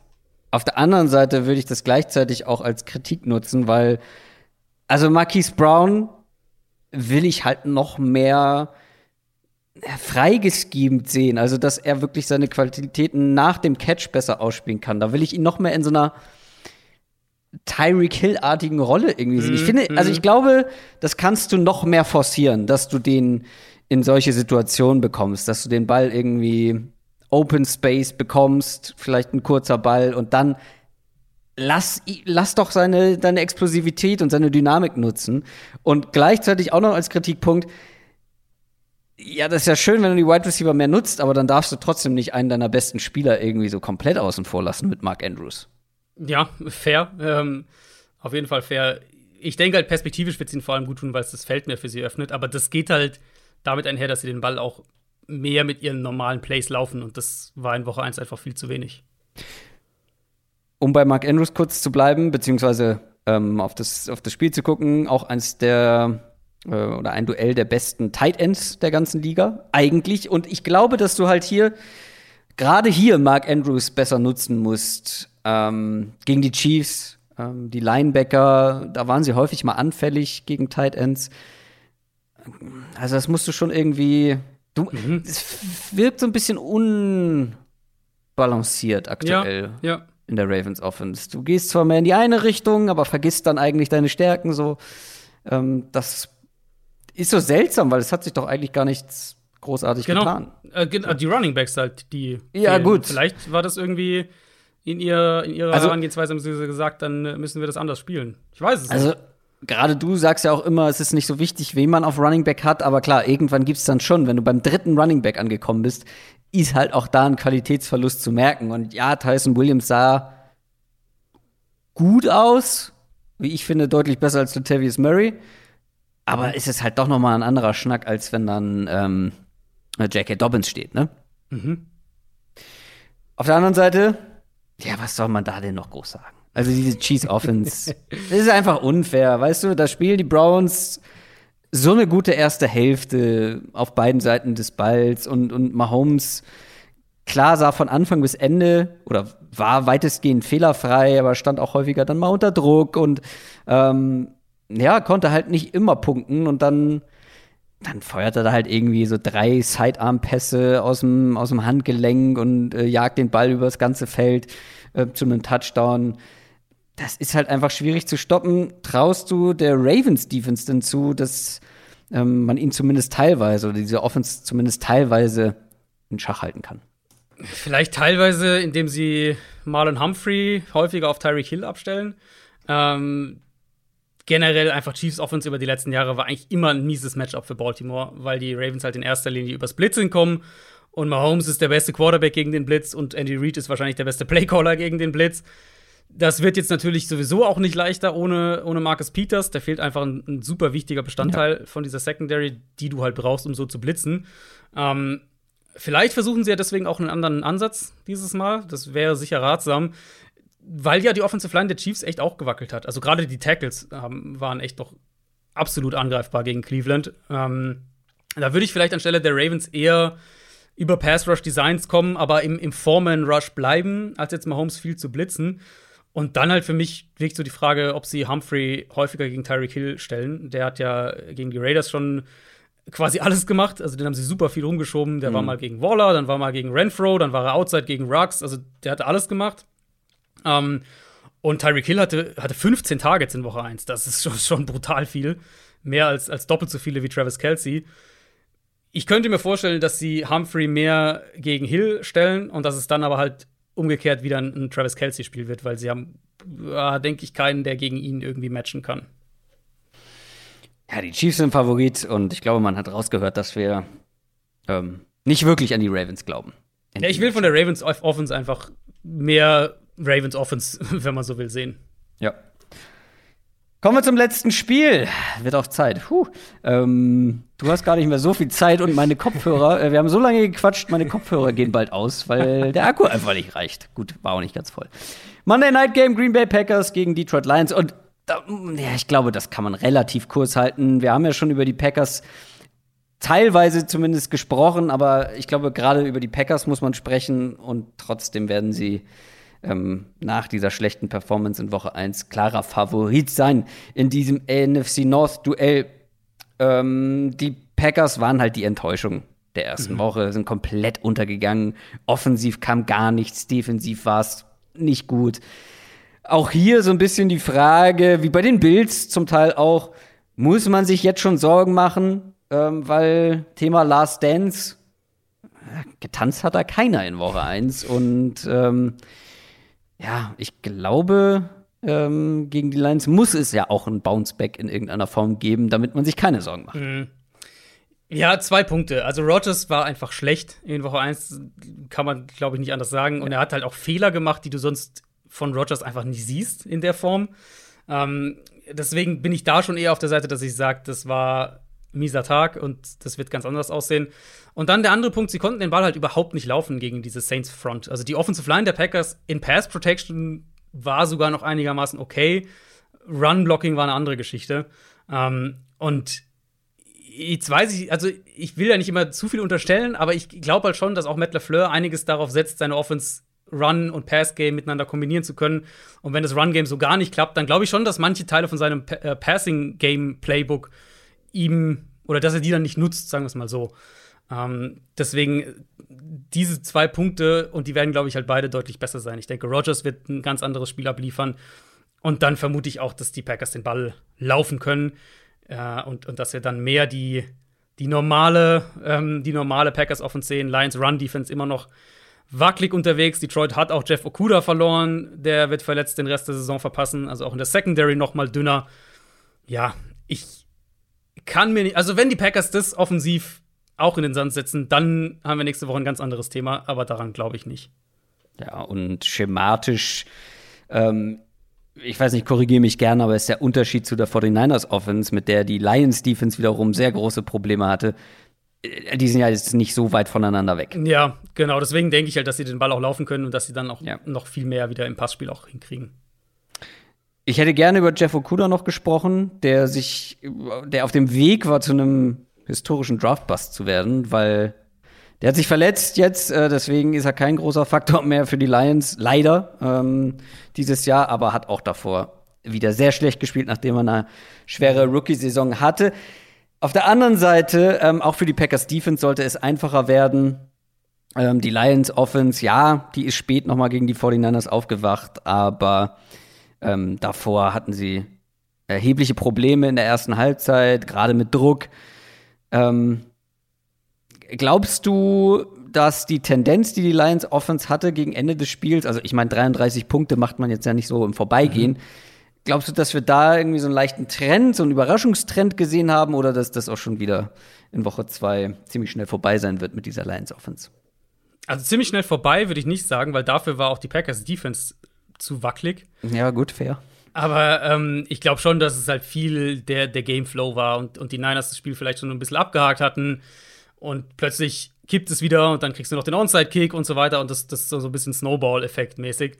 Ähm, von der Offense her sehr, sehr viel Kurzpassspiel, viele Screens und das dann halt kombiniert mit ein paar Shotplays. Das war so ein bisschen das, was die Lions gemacht haben. Also äh, schon auch das, was man erwarten konnte. Run-Game sah auch echt gut aus. Auch das war ja so ein bisschen, ähm, was, was man sich aus Lions Sicht erhofft hatte mit Penny Sewell auf Left Tackle. Ja, deutlich besser als auf Right Tackle in der Preseason.